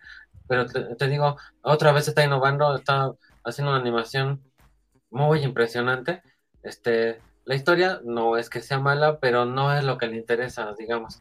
Lo que le interesa es todo lo visual, lo, auditivo, las sensaciones que, tengas al respecto de cómo se mueven las joyas, las perlas, cómo va cayendo los rubíes, cómo la van estripando, haciéndose de un montón de, joyas, cómo resulta que es un tesoro en realidad esta mujer y la deja desnuda sin nada, pero todo, o sea, el agua sobre ella, todo es muy impresionante visualmente, es muy bueno a nivel visual. La, historia es, demasiado sencilla, este, pero no es lo importante, lo importante. Sí está muy por encima de todos los demás, de, hecho, de, de, muchísima animación actual, está, no hay como medirlo porque no hay nada como eso ahorita en animación. Está, está en lo más alto, es punta de lanza, yo creo, Alberto Milgo todo el tiempo al respecto de, de, sus propuestas, de dónde quiere llevar la animación. Oye, Jorge, ahorita que estás mencionando todo esto, y disculpen, este, eh, Luis y Rodrigo, pero antes de ir con ustedes, sí quiero hacerte esta pregunta, porque hay mucho tema al respecto de cuando se trabajan cosas, o sea, la tecnología está obviamente, y como bien mencionas, la está, aquí la está utilizando este director, eh, pero pues si si, si lo que está haciendo es algo demasiado realista, como ¿para qué lo hace en animación en lugar de, digo, o sea, porque puede, evidentemente, pero ¿por qué no hacerlo en, en, realidad, o sea, en, live action? Eh, ¿tú, tú, tú, cómo ves este tipo de, de, acercamientos? Digo, definitivamente estamos muy, muy lejos del expreso polar. Este, este, este estas miradas se ven demasiado reales, ¿no? pero, pero tú cómo lo abordas, cómo lo sientes mi postura al respecto. A mí sí me gusta hasta dónde, hacia dónde quieren llegar. Este, lo que no me gusta tal vez es la postura que yo veo en algunas compañías como Disney, en el cual su objetivo es, voy a pedirle su nombre al actor para, para animarlo yo y que ya no actúe, o sea, ya, no le pago su, estancia como actor, sino nada más que me preste su cara y yo la hago este, en CGI y que no venga, o, algún actor muerto, ¿no? Ya lo han hecho mucho en comerciales y esto. A, mí la, la, la, posición del animador sí me gusta, tal vez la, de la gran empresa es la que no me gusta, pero la posición del animador que está buscando, pues desafiarse a sí mismo finalmente, porque este tipo de animación, pues es lo que hace mi algo, es, pintura sobre el CGI, y pintura sobre el CGI tiene que verse vivo. Es que, es que, por ejemplo, hace años hubo la película esta de... Ay, la que era muy realista. Mm, ¿Cuál? ¿La de Final Fantasy? Final Fantasy. Y los animadores se dieron cuenta de... Hay una teoría que dice que la animación en CGI o la animación muy realista cuesta trabajo al ojo humano verla porque mientras más se parezca a la persona la animación, menos le cuadra cómo se mueve. O sea, eh, eh, en, el cerebro, mientras, más se, parezca a mí, es más difícil que yo lo acepte. Pero Mielgo está logrando algo justamente con, con, el movimiento de cámara, con el audio, está logrando confundir al cerebro, digamos, y sí lograr que la persona al ver estas animaciones veas como que sí es cierto en el movimiento, que es muy difícil el movimiento tan realista, porque no, no existe el procesador que logre hacer un movimiento tan natural, pero él está jugando tanto con, con, los entornos, con las texturas y con el sonido, que está confundiendo al cerebro. Te digo, a nivel animador, sí me gusta, porque básicamente es un artista, este, mi algo y todos los que están haciendo esto, están explorando artísticamente en el CGI. A nivel industria no me gusta tanto porque sí están llegando al punto en el cual se pues, vuelven perezosos. Ya no van a querer contratar actores y eso no es bueno. o sea, por ejemplo, en, el, en el... Sí, en Boba Fett, ¿no? No, en She-Hulk, mm. lo que hemos visto de She-Hulk, ¿para qué están contratando a Maslany para hacerla en CGI? Que ella podría dar el nivel de actuación, pero evidentemente hay alguna situación ahí de, pues de que esté menos, según esto es descansado, pero yo creo que también tiene que ver un poco con lo, con lo económico. Estoy seguro que tiene que ver con lo económico a la larga. Es que Jorge acaba de decir algo bien importante. Para gente como, como Alberto Mielgo es más importante, o sea, la historia es, esto, es más bien una poesía o algo así. La historia es lo de menos y lo es más bien un pretexto para animar virtuosamente a mi gusto debería ser al revés. Bueno, yo soy de otro mundo muy distinto. Eh, para, para mí, y, eso lo descubrió Disney cuando reabsorbió a, sus antiguos animadores, a sus antiguos creativos como John Lasseter, eh, lo más importante para alguien que hace ficción, pues es contar una historia. Y la, la idea de contar la historia es que las herramientas visuales ayuden a contar adecuadamente la historia. Entonces, si la, si la herramienta visual se acaba volviendo un fin en sí misma, entonces ya no estás haciendo narrativa, estás haciendo arte visual.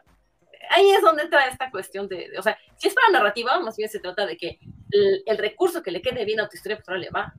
Pero si, si vas a ponerte virtuoso visual, pues a lo mejor tu espacio ya no va a ser en la narrativa, ¿no? Va a ser en el performance, o va a ser en el video, o va a ser en la instalación de ese tipo no sé, para mí son mundos muy distintos. En, este corto en particular, en Jíbaro, sí logra combinar el contar una historia con la cuestión de arte visual, pero sí hay cosas en las que no, en las que sí hay que saber separar, ¿no? digo yo. Ok, ¿y, qué es lo que, lo que dirías eh, tú, mi querido Rodrigo? Después de lo que hemos escuchado con él y con Jorge, creo que mi análisis va a quedar un poco más superficial, pero bueno, es lo que hay. todo, todo, este, a mí, a mí me, me, hubiera gustado ver la historia que Eli nos contó, porque no fue lo que yo vi en el, en el corto. Eh, sí, definitivamente para mí fue una historia muy sencilla. No demerito para nada la, calidad técnica que tiene la animación. Yo creo que efectivamente, como dice Jorge, esto es punta de lanza. Lo que a mí no me gustó fue las emociones que a mí me transmitió. Yo creo, yo tengo problemas con la edición. Eh, me, causó mucho ruido y mucha, me sentí muy incómodo con la cantidad de, movimientos que hicieron en la edición, sobre todo en el, tema de los bailes, el tema de cómo ellos van reaccionando, sí, los brincos, a mí me parecieron muy violentos. Me pareció también muy violenta la, la, eh, la banda sonora, y este, o sea, no estoy diciendo que sea un mal producto, yo me estoy enfocando más bien, más bien en, las, sensaciones y en las emociones que a mí me provocó. y no me sentía a gusto viendo el, el corto. Entonces, este, es, es probablemente cuando dijo Jorge el, el, tema este de la teoría que sobre que cuando algo se va haciendo mucho más real, de repente te causa un choque, probablemente a mí me pasó así. Este, es tan real que de repente dices, o sea, no me estoy sintiendo bien al, al, ver algo así, ¿no? Entonces, eh, creo que es muy bueno, le creo que eh, eh, técnicamente es súper bueno, pero no mi favorito yo no me sentí viéndolo. No sé si me explico un poco, no, no estoy castigando ni la parte técnica, no estoy, la, la parte de la historia eh, sí me, no me pareció tan, tan complicada, creo que sí fue algo mucho más sencillo y creo que Eli tiene razón, creo que se esmeró mucho en la parte técnica y en la parte de historia la dejó un poquito así como, como que no fue lo más importante para, para, para el equipo de animadores, pero sí, definitivamente la sensación no fue agradable para mí. Ah, yo, lo, yo lo que escuché, compadre, y corrígeme si estoy mal, yo lo que escuché que dijiste es, odié este corto y casi me hizo vomitar. ¿Eso, eso es lo que estás diciendo? No vomitar, me sentí incómodo, me sentí, lo sentí muy agresivo. Oh, demonios, yo, estaba jugando, al parecer sí llegó casi a esos niveles. Lo sentí muy violento, o sea, yo, yo no lo volvería a ver. es que sí, es muy violento. Es muy violento. El, golpe, el los golpes que te da en la edición y los golpes que te da a nivel eh, eh, auditivo a mí no me, no me gustaron. Entonces, sí, es perturbador. es perturbador, esa es la palabra, es muy perturbador, a mí me pareció muy perturbador. Entonces, este, yo creo que la experiencia vale ahora que tienes un poco más de contexto, podría ser interesante para ti, lo vas a ver con una, con, un contexto mucho mayor al que lo vimos nosotros por primera vez sin saber absolutamente nada de esto. Y, y, sería interesante que después nos comentaras qué, qué, te pareció, pero sí, a mí, a mí personalmente, yo no, no, no, reconozco lo bueno que es, reconozco la capacidad técnica, pero emocionalmente no me gustó, no, no me hizo sentir bien. Y don Luis, ¿usted qué opina? El micro. Y en lo que, y en lo que está muteado, nada más voy a decir que nunca me había pasado algo. Eh, que con, tan algo así con, un producto audiovisual. ok, eh, sí, sí, se nota que está impactado, compadre. Sí, sí, porque eh, por lo que estoy escuchando, pues sí le transmite diferentes cosas a cada persona, ¿no?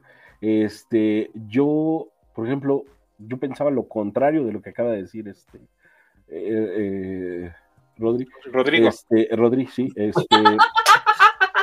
ya sé cómo vale. Este, pasa, pasa. este, yo, yo pensé que precisamente por lo, la, la estética del, del, corto en sí se volvía más digerible y hasta por eso creo yo que en la mayoría de, las opiniones que he visto y de los tops que, he visto, la ponen en primer lugar, como el mejor corto de, esta, de esta temporada, precisamente por lo visual, ¿no? Porque te atrapa totalmente lo, lo visual, este, deja de lado la, historia, aunque la, eh, Eli se encargó de, de desmenuzarla y de explicarla perfectamente, la historia, pero sí te olvidas un poco de ella, sí pasa a segundo término, porque te atrapa a tal grado lo visual que, dejas un poquito eso de lado, ¿no? Entonces a mí no se me hizo perturbador ni violento, sino muy estético, muy bonito, hermoso, la verdad. Y, yo creo que eso es lo que atrapa a la mayoría de las personas que dice que, que, es el mejor, ¿no? Porque precisamente no se están centrando más que en lo visual, que les agradó muchísimo lo que vieron. Y precisamente cuando hacías la, pregunta, Vale, de que por qué hacer este tipo de cortos en animación en vez de live action, eh, justo yo iba a decir, yo creo que por la, libertad que te dan los movimientos, en este caso en específico, obviamente, el baile de la sirena, ¿no? En este corto, por los movimientos que tiene, pues vamos, si necesitas a una super este, contorsionista para poder hacer esos, esos movimientos y esa estética que te da y esa libertad que te da la, animación es lo que aquí aprovechó al, al máximo este, este director ganador del, del Oscar, ¿no? Este, Además de la secuencia de la secuencia, perdón que te interrumpa, la secuencia de, los de los caballos también. O sea, yo creo que eh, haciéndolo de manera realista sería muy complicado llegar al nivel de, de, tomas que tienen cuando, cuando los caballos se van hundiendo y van muriendo y, los, y los caballeros también. Y bueno, yo, yo lo veo a diferencia, por ejemplo, del anterior que comentamos, el de la, el de la Zumba, el del Lovecraft, que ese sí se ve, como decían, como ya de, de videojuego de consola de nueva generación, muy hiperrealista. La estética en este corto yo lo veo como ahí balanceado, no como las ratas de Mason, de que dices, pues sí es realista, pero sí se ve lo cartoon, ¿no? Que está basado, pero aquí la estética sí, al menos para mí, sí alcanzas a denotar de que es animación, o sea, no lo veo yo al grado hiperrealista de las texturas y las luces, sino que incluso hasta hay escenas que se ven si se me permite la palabra, sucias, o sea, en la cámara, precisamente para dar esa impresión de que no es real totalmente, no es hiperrealista, ¿no? Y es algo que en lo visual agrada muchísimo. Y quizá por eso tampoco llegas a ese choque que estaba mencionando Jorge, de que, ah, si estoy viendo, sus movimientos son totalmente irreales, o sea, se puede decir que lo aceptas y lo ves porque tu cerebro sí te está diciendo que es animación, porque están ahí los, los pequeñas luces o, ese tipo de, suciedad en la cámara que te muestra que no, que no es una persona realmente la que está haciendo sus movimientos.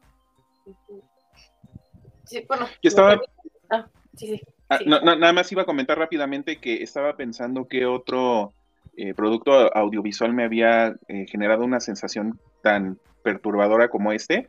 Yo creo que la única vez que la, única vez que lo he sentido así es con una película que se llama Irreversible, Mónica Bellucci, que, que también es así como yo no me vuelvo a acercar a esto, no me siento bien y no es algo que yo quiera tener, ¿no? Va a revivir. Es el mismo tipo de, turbación, de hecho, de turbación. Sí, la tengo en DVD.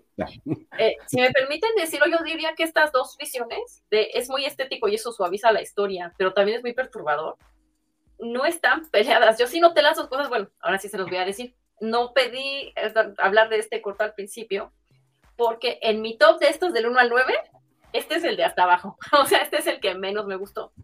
Y le comentaba yo a, y él está encantado, está encantado con la animación. Eh, yo sí le encontré todas las cuestiones de los niveles, más que narrativos, porque sí un nivel narrativo muy sencillo, efectivamente, le encontré más bien estos niveles, eh, mm, lo expresaría más bien como eh, de interpretación, ¿no? De interpretación del símbolo, en, el montón de símbolos que tiene.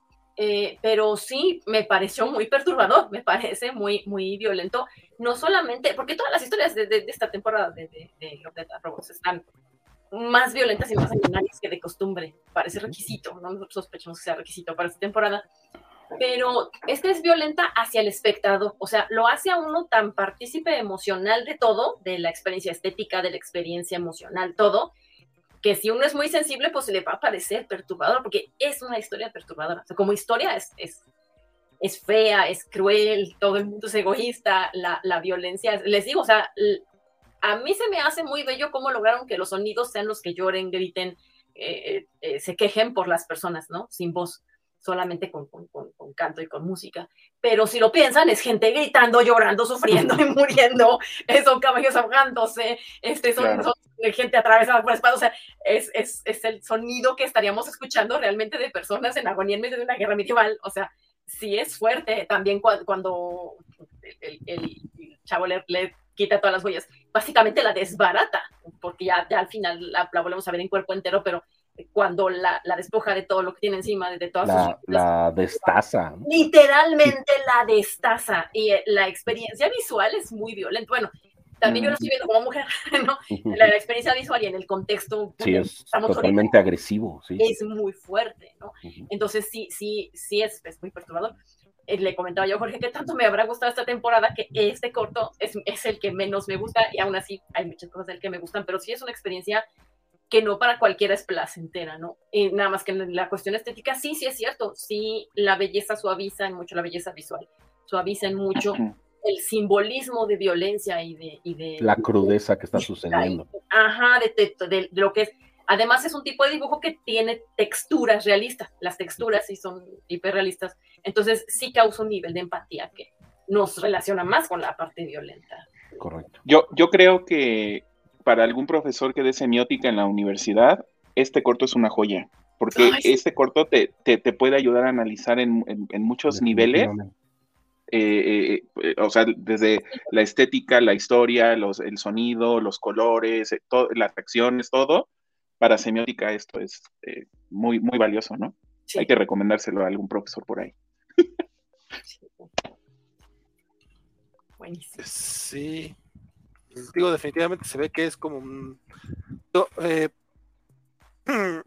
Eli comentó que, fue, fue, la que menos le gustó, bueno, el corto que menos le gustó, pero vaya que le sacaste carnita al, cortometraje. O sea, parte de lo que no me gustó es la carnita que le saqué. O sea, mucho de lo que le entendí no, no me siento complacida con ello, aunque le entendí muchas cosas. Por cierto, una cosa que me gustó mucho de esto es que los pasos de baile sí son humanamente posibles, ¿eh? eh como, como ex practicante de baile, les puedo decir que sí se puede bailar eso. No, no en agua, no se vería, no te puedes hacer una, una, pirueta de 4 o 5 de, de, pirueta. Como no puedo bailar sobre el agua todavía. Eh. Eh, este, nadie puede bailar sobre el agua, pero, o sea, si intentas grabar a una persona así, no, no, o sea, no se puede. Te tienes, yo pienso que modelaron matemáticamente, sobre todo el baile de ella, yo pienso que lo modelaron matemáticamente. O sea, eso no es captura de movimiento. Necesita flotadores. dice dice Rames, Ay, perdón, Eli. No, no, perdón. Nada más era esa aclaración. O sea, sí se puede, el baile que ella, todos los bailes de ella sí se pueden hacer en la realidad, pero no en esas circunstancias. Para eso sirve la animación en esos casos. Bueno, pero si es una actuación, ¿se puede actuar o ni siquiera así? Sí, sí puede. Con efectos y la fregada, Dice Rapid Star que él se sintió como cuando vio este Uncut Gems con Adam Sandler, que sentía que era cómplice o incluso partícipe de la acción en todo momento. Compadre, entiendo la referencia con Uncut Gems, pero déjame te digo algo. No importa cuál película, siempre que ves una de Adam Sandler, te sientes como cómplice o partícipe y culpable por haberla visto. En esto de acuerdo contigo. Dice, eh, también que Jesucristo sí podía bailar sobre el agua, ¿no?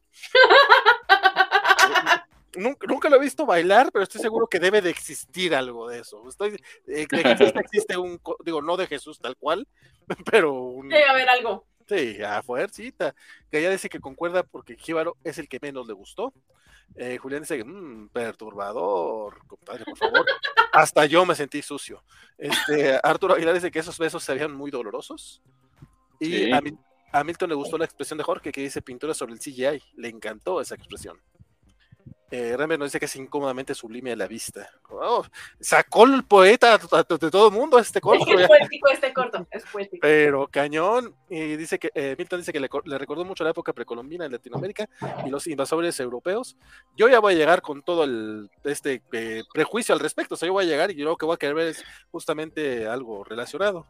pero tu, pero tu experiencia va a ser y tu experiencia va a ser interesante. Entonces, aviso cuando leas a ver qué te parece. Sí, sí, sí. ¿Tú decías, Eli? No, pues que es mucho más sencillo. El, o sea, la narración en realidad es muy sencilla. Necesitas como un par de vueltecitas de ver y, de entender la cuestión simbólica más bien. Pero verlo es rápido y es relativamente sencillo. Milton considera que el director Alberto Miergo fue quien puso en el mapa a Love, Dead and Robots con The Witness. Sí, sí. Y Jíbaro dice que no fue su favorito, pero le parece el mejor, dirigido por, por Mielgo, ganador del Oscar y bla, bla, bla. Perdón, bueno, todo eso, ¿no? Este, y pues con eso cerramos ya este maratónico especial de la covacha, de la covacha en vivo, que pareció casi de los cómics de la semana. Nos faltan dos horas.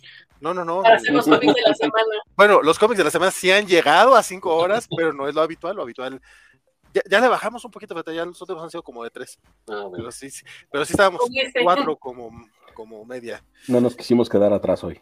No, no, ya, me siento, ya me siento que, que pasé el, examen de graduación. tres horas y veinte minutos. No, no, no, te creas que no he visto los de Kobayashi Maru, eh. sí, van a dos horas y media, compadre. Pero bueno, además hubo, de hubo uno de tres, hubo uno de tres y e irónicamente no estaba Francisco. Pero bueno, este, vamos cerrando. Eh, y dice Julián que es temprano. Pues sí, compadre, es que hoy empezamos temprano. De hecho, eh, justamente voy a inaugurar. Estoy decretando en este momento, no porque así estuviera pensado, pero creo que funcionó bien el horario. Este, vienen una, eh, vamos a, mantener las covachas en vivo de manera semanal. Ya eso ya es oficial, porque por lo menos de aquí al primero de agosto ya estamos con temas cubiertos. Entonces, eh, y estos van a ser a las ocho y media de la noche. Porque regularmente tenemos invitados que no están acostumbrados a los, a los horarios de, desvelo de la covacha, como Luis, como Jorge, como Eli y como otros invitados. Este, el mismo Rodrigo tampoco es de, desvelarse. Este, es que tengo que trabajar, si no me desvelaba. la vida Godín no me deja. Yo estoy seguro que sí.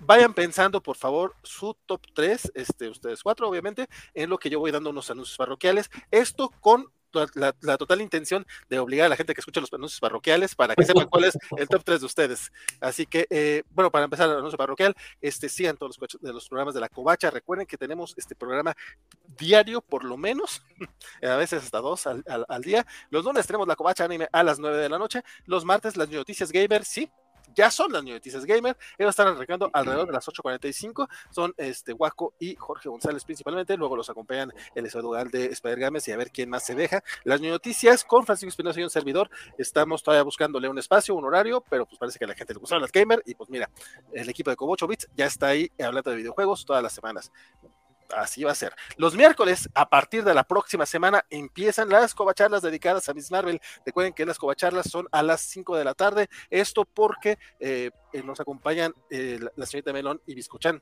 desde Madrid, entonces pues para que no se nos desvelen tanto las pobrecitas, ¿no? Este, entonces, Covacharlas Miss Marvel la próxima semana, el mismo día que estrena el capítulo. Los jueves es la Covacha en vivo, la próxima semana tendremos un especial dedicado a Jurassic World Dominion, entonces para que tengan, tienen toda esta semana para echar el chisme, para que la vayan a ver, para poderla platicar. Full spoilers la próxima semanita y los viernes Obi-Wan, las Covacharlas de Obi-Wan Kenobi a las 5 de la tarde. Mañana tenemos eh, Covacharla de Obi-Wan Kenobi. De hecho, va a tocar dirigirla, entonces allá nos vemos para los que vayan a querer este, platicar full spoilers del episodio. Todas las Covacharlas de Obi-Wan van a ser los viernes, aunque se está estrenando los miércoles en Disney Plus.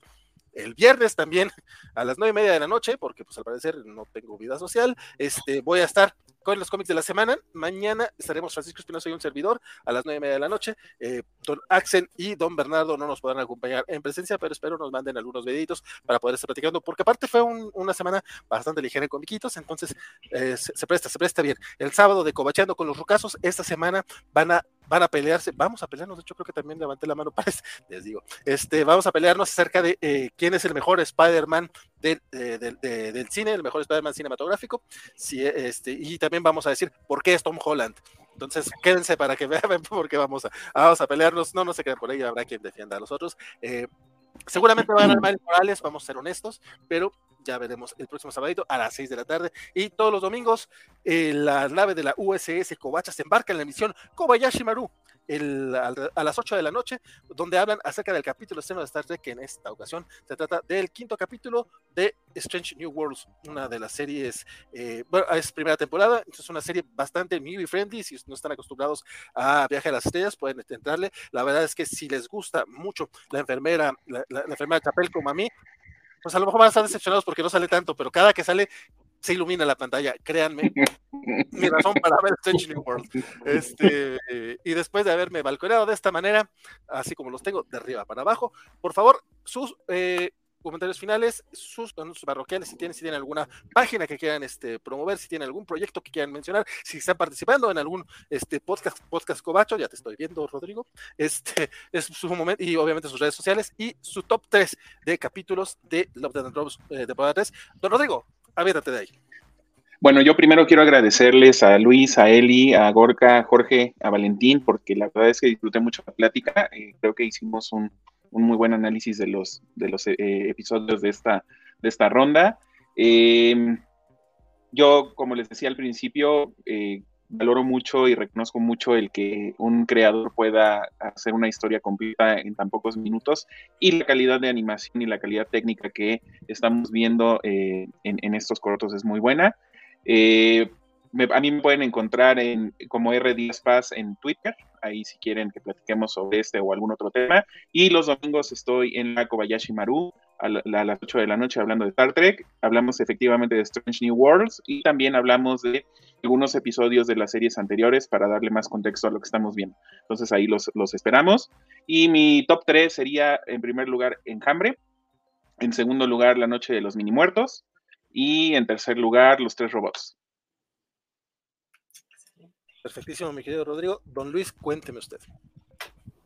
Pues igual, este, muchas gracias, Rodri, este, Eli, Jorge, vale, estuvo muy, muy padre este programa, pues tanto así que nos prolongamos bastantito, nos llevamos mucho más tiempo del que esperaba, este, me encantó esta mesa, muchas gracias por haberme incluido, eh, y bueno, pues en redes sociales me encuentran como tal, como Luis Leal, en todas mis redes sociales, este, Facebook, Twitter, eh, Instagram, leal-fledermouse, pero como Luis Leal aparezco en todas, ¿no? Así me encuentran más fácil.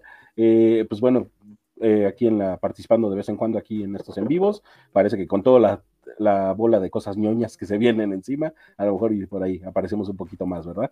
Este, mi top 3 de, esta, de este volumen, pues en tercer lugar, yo creo que voy a declarar empate entre Mason Rats y, este, Mason's Rats y La Noche de los Mini Muertos.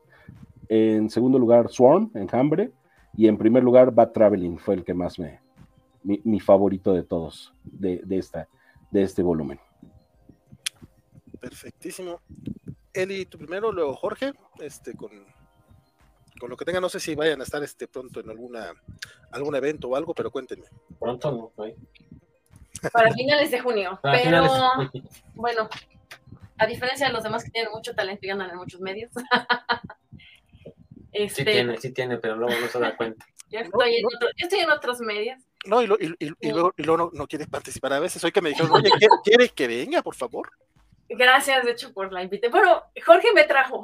Él me dijo, ándale, te va a gustar, vamos a comer. Oye, Oye, Eli, no, no, sé por qué no quieres participar más, porque la verdad es que se disfruta mucho platicar contigo, entonces ojalá nos acompañes más. Gracias, de hecho. Totalmente. Gracias a, todos ustedes. La Covacha siempre ha sido un espacio para, eh, abierto para, a la invitación para que participemos. Entonces, gracias. Y gracias también por la conversación. Eh, yo estaba un poquito nerviosa de colaborar hoy con personas con las que no había trabajado antes, no nos conocíamos, pero muy interesante la conversación. Este, pero si quieren ver en qué ando, yo estoy más en otro tipo de, de, temas, literatura, historia y otras cosas. Este, me pueden buscar en Instagram y en Twitter como Perlisha, P-E-R-L-Y, sí, se llama Y, S-H-A. Lo defiendo, es, lo aprendí en mi carrera. Este, así, arroba P-E-R-L-Y-S-H-A. Así me encuentran en Instagram y en Twitter. Este, si me quieren buscar en, Facebook, casi no uso Facebook, pero también por ahí ando. Ahí estoy como Elizabeth Salomón, así, lo más estándar del mundo. Em, y mi top 3 Em, yo diría que en primer lugar está Las ratas de Mason. Ese es para mí el, top de, historias en, este, en esta temporada. Em, en segundo lugar, eh, pondría La Noche de los Mini Muertos, sobre todo porque me hizo reír muchísimo. Y en el tercero están ahí, tienen pleito por el tercer lugar. Eh, estrategias de salida con los tres robots o Enjambre. Por ahí sé que son muy diferentes, pero por eso compiten por el tercer lugar. ¿Y Jorge? Pues también muchas gracias por eh, leernos, escucharnos, platicar, opinar todos juntos. Tenía mucho tiempo que no hablábamos a, cámara en un medio, porque pues yo entiendo más a escribir, escribo artículos Gold para la Comicase, hablo mucho de cómic europeo y de manga.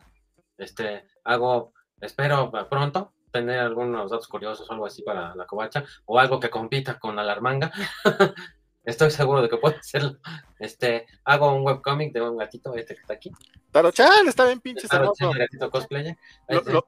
perdón, perdón la interrupción. Es que lo mostré el viernes después de la mole, este, en los cómics de la semana, y todo el mundo estaba así como que, ¡ay, qué bonito! Yo, pues aquí está en la liga, vayan a, vayan a verlo, vayan a estar. Yo, yo amo los stickers de, de, de Tarochan, la verdad. Gracias. Ese es un webcomic, este, lo publico cada semana con disfraz diferente. Lo publico en mis redes, es Gorka Balache, ilustradora en Instagram, en Twitter y en Facebook. Y mi top 10, híjole, digo mi top 3, mi top 9, no, este, pues no sé, el tercero yo creo que sería este Equipo Mortal. Con de los orines, sí, sí. ¿Se nota? la pinga ahí, sí, sí, todo, todo. La cabeza del oso, spoiler, este, maravilloso. En el segundo yo creo que estarían los mini muertos y las ratas de Mason. Justamente por el tipo de animación y muy bonito, los dos me gustan los zombies, me gustan la sangre, las ratas muertas, todo precioso.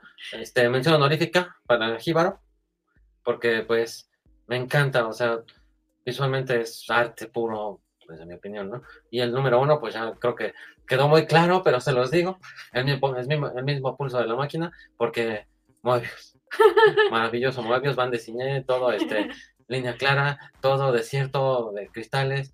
Animación japonesa. Todo, todo junto en uno solo, el mejor para mí. no, no, está, está bien, está bien, este, de hecho, este, ahora, ahora no va a poder dejar de ver a Moebius cuando cuando termine de ver ese cortometraje. Dice Milton que le encantó esta coche en vivo y geniales, geniales las intervenciones de Eli y Jorge.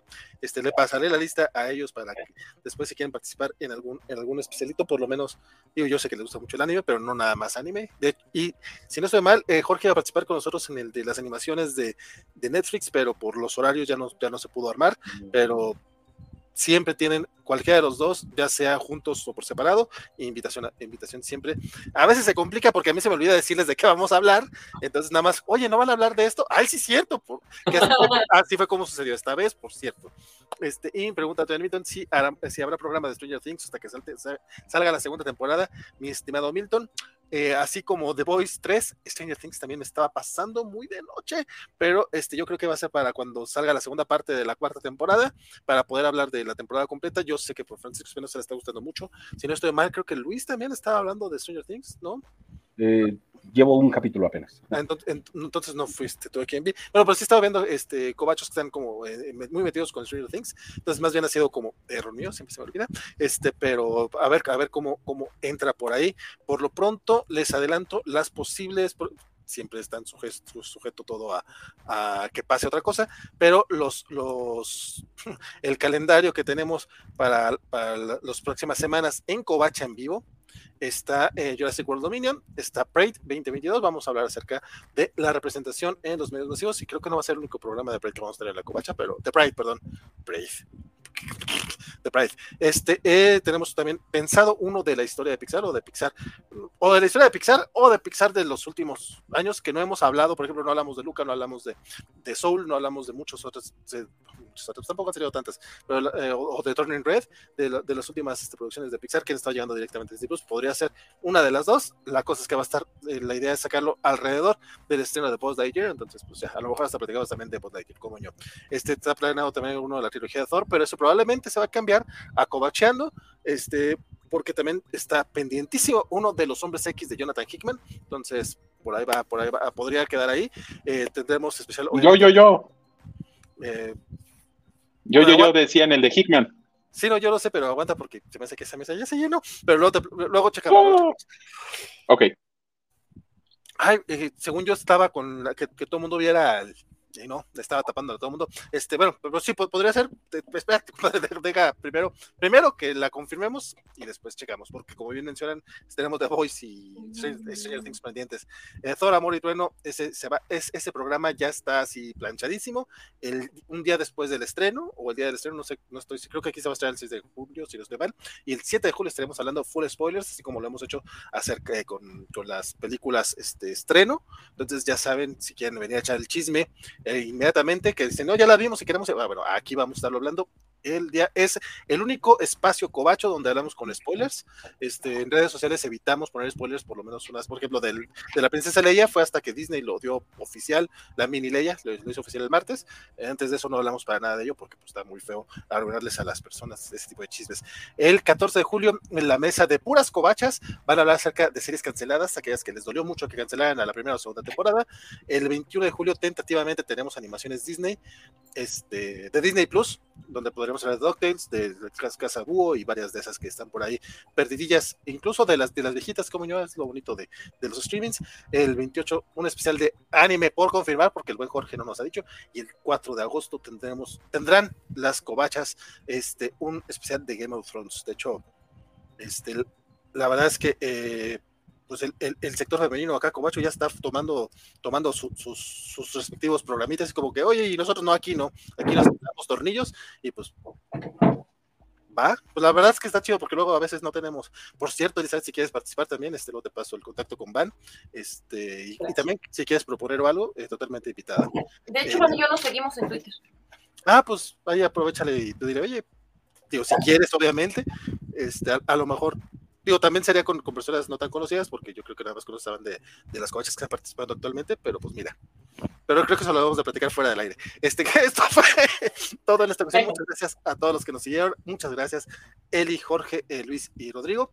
Este, la próxima semana hablamos de Jurassic World y Dominio. Entonces, para que tienen toda esta semana para echar el chisme al respecto. Mi nombre fue Valentín García y espero que lo siga haciendo mañana, que nos veamos en, en la doble función covacha que tenemos. Y ya, sigan ñoñando. Nos vemos por aquí. bye. bye. bye.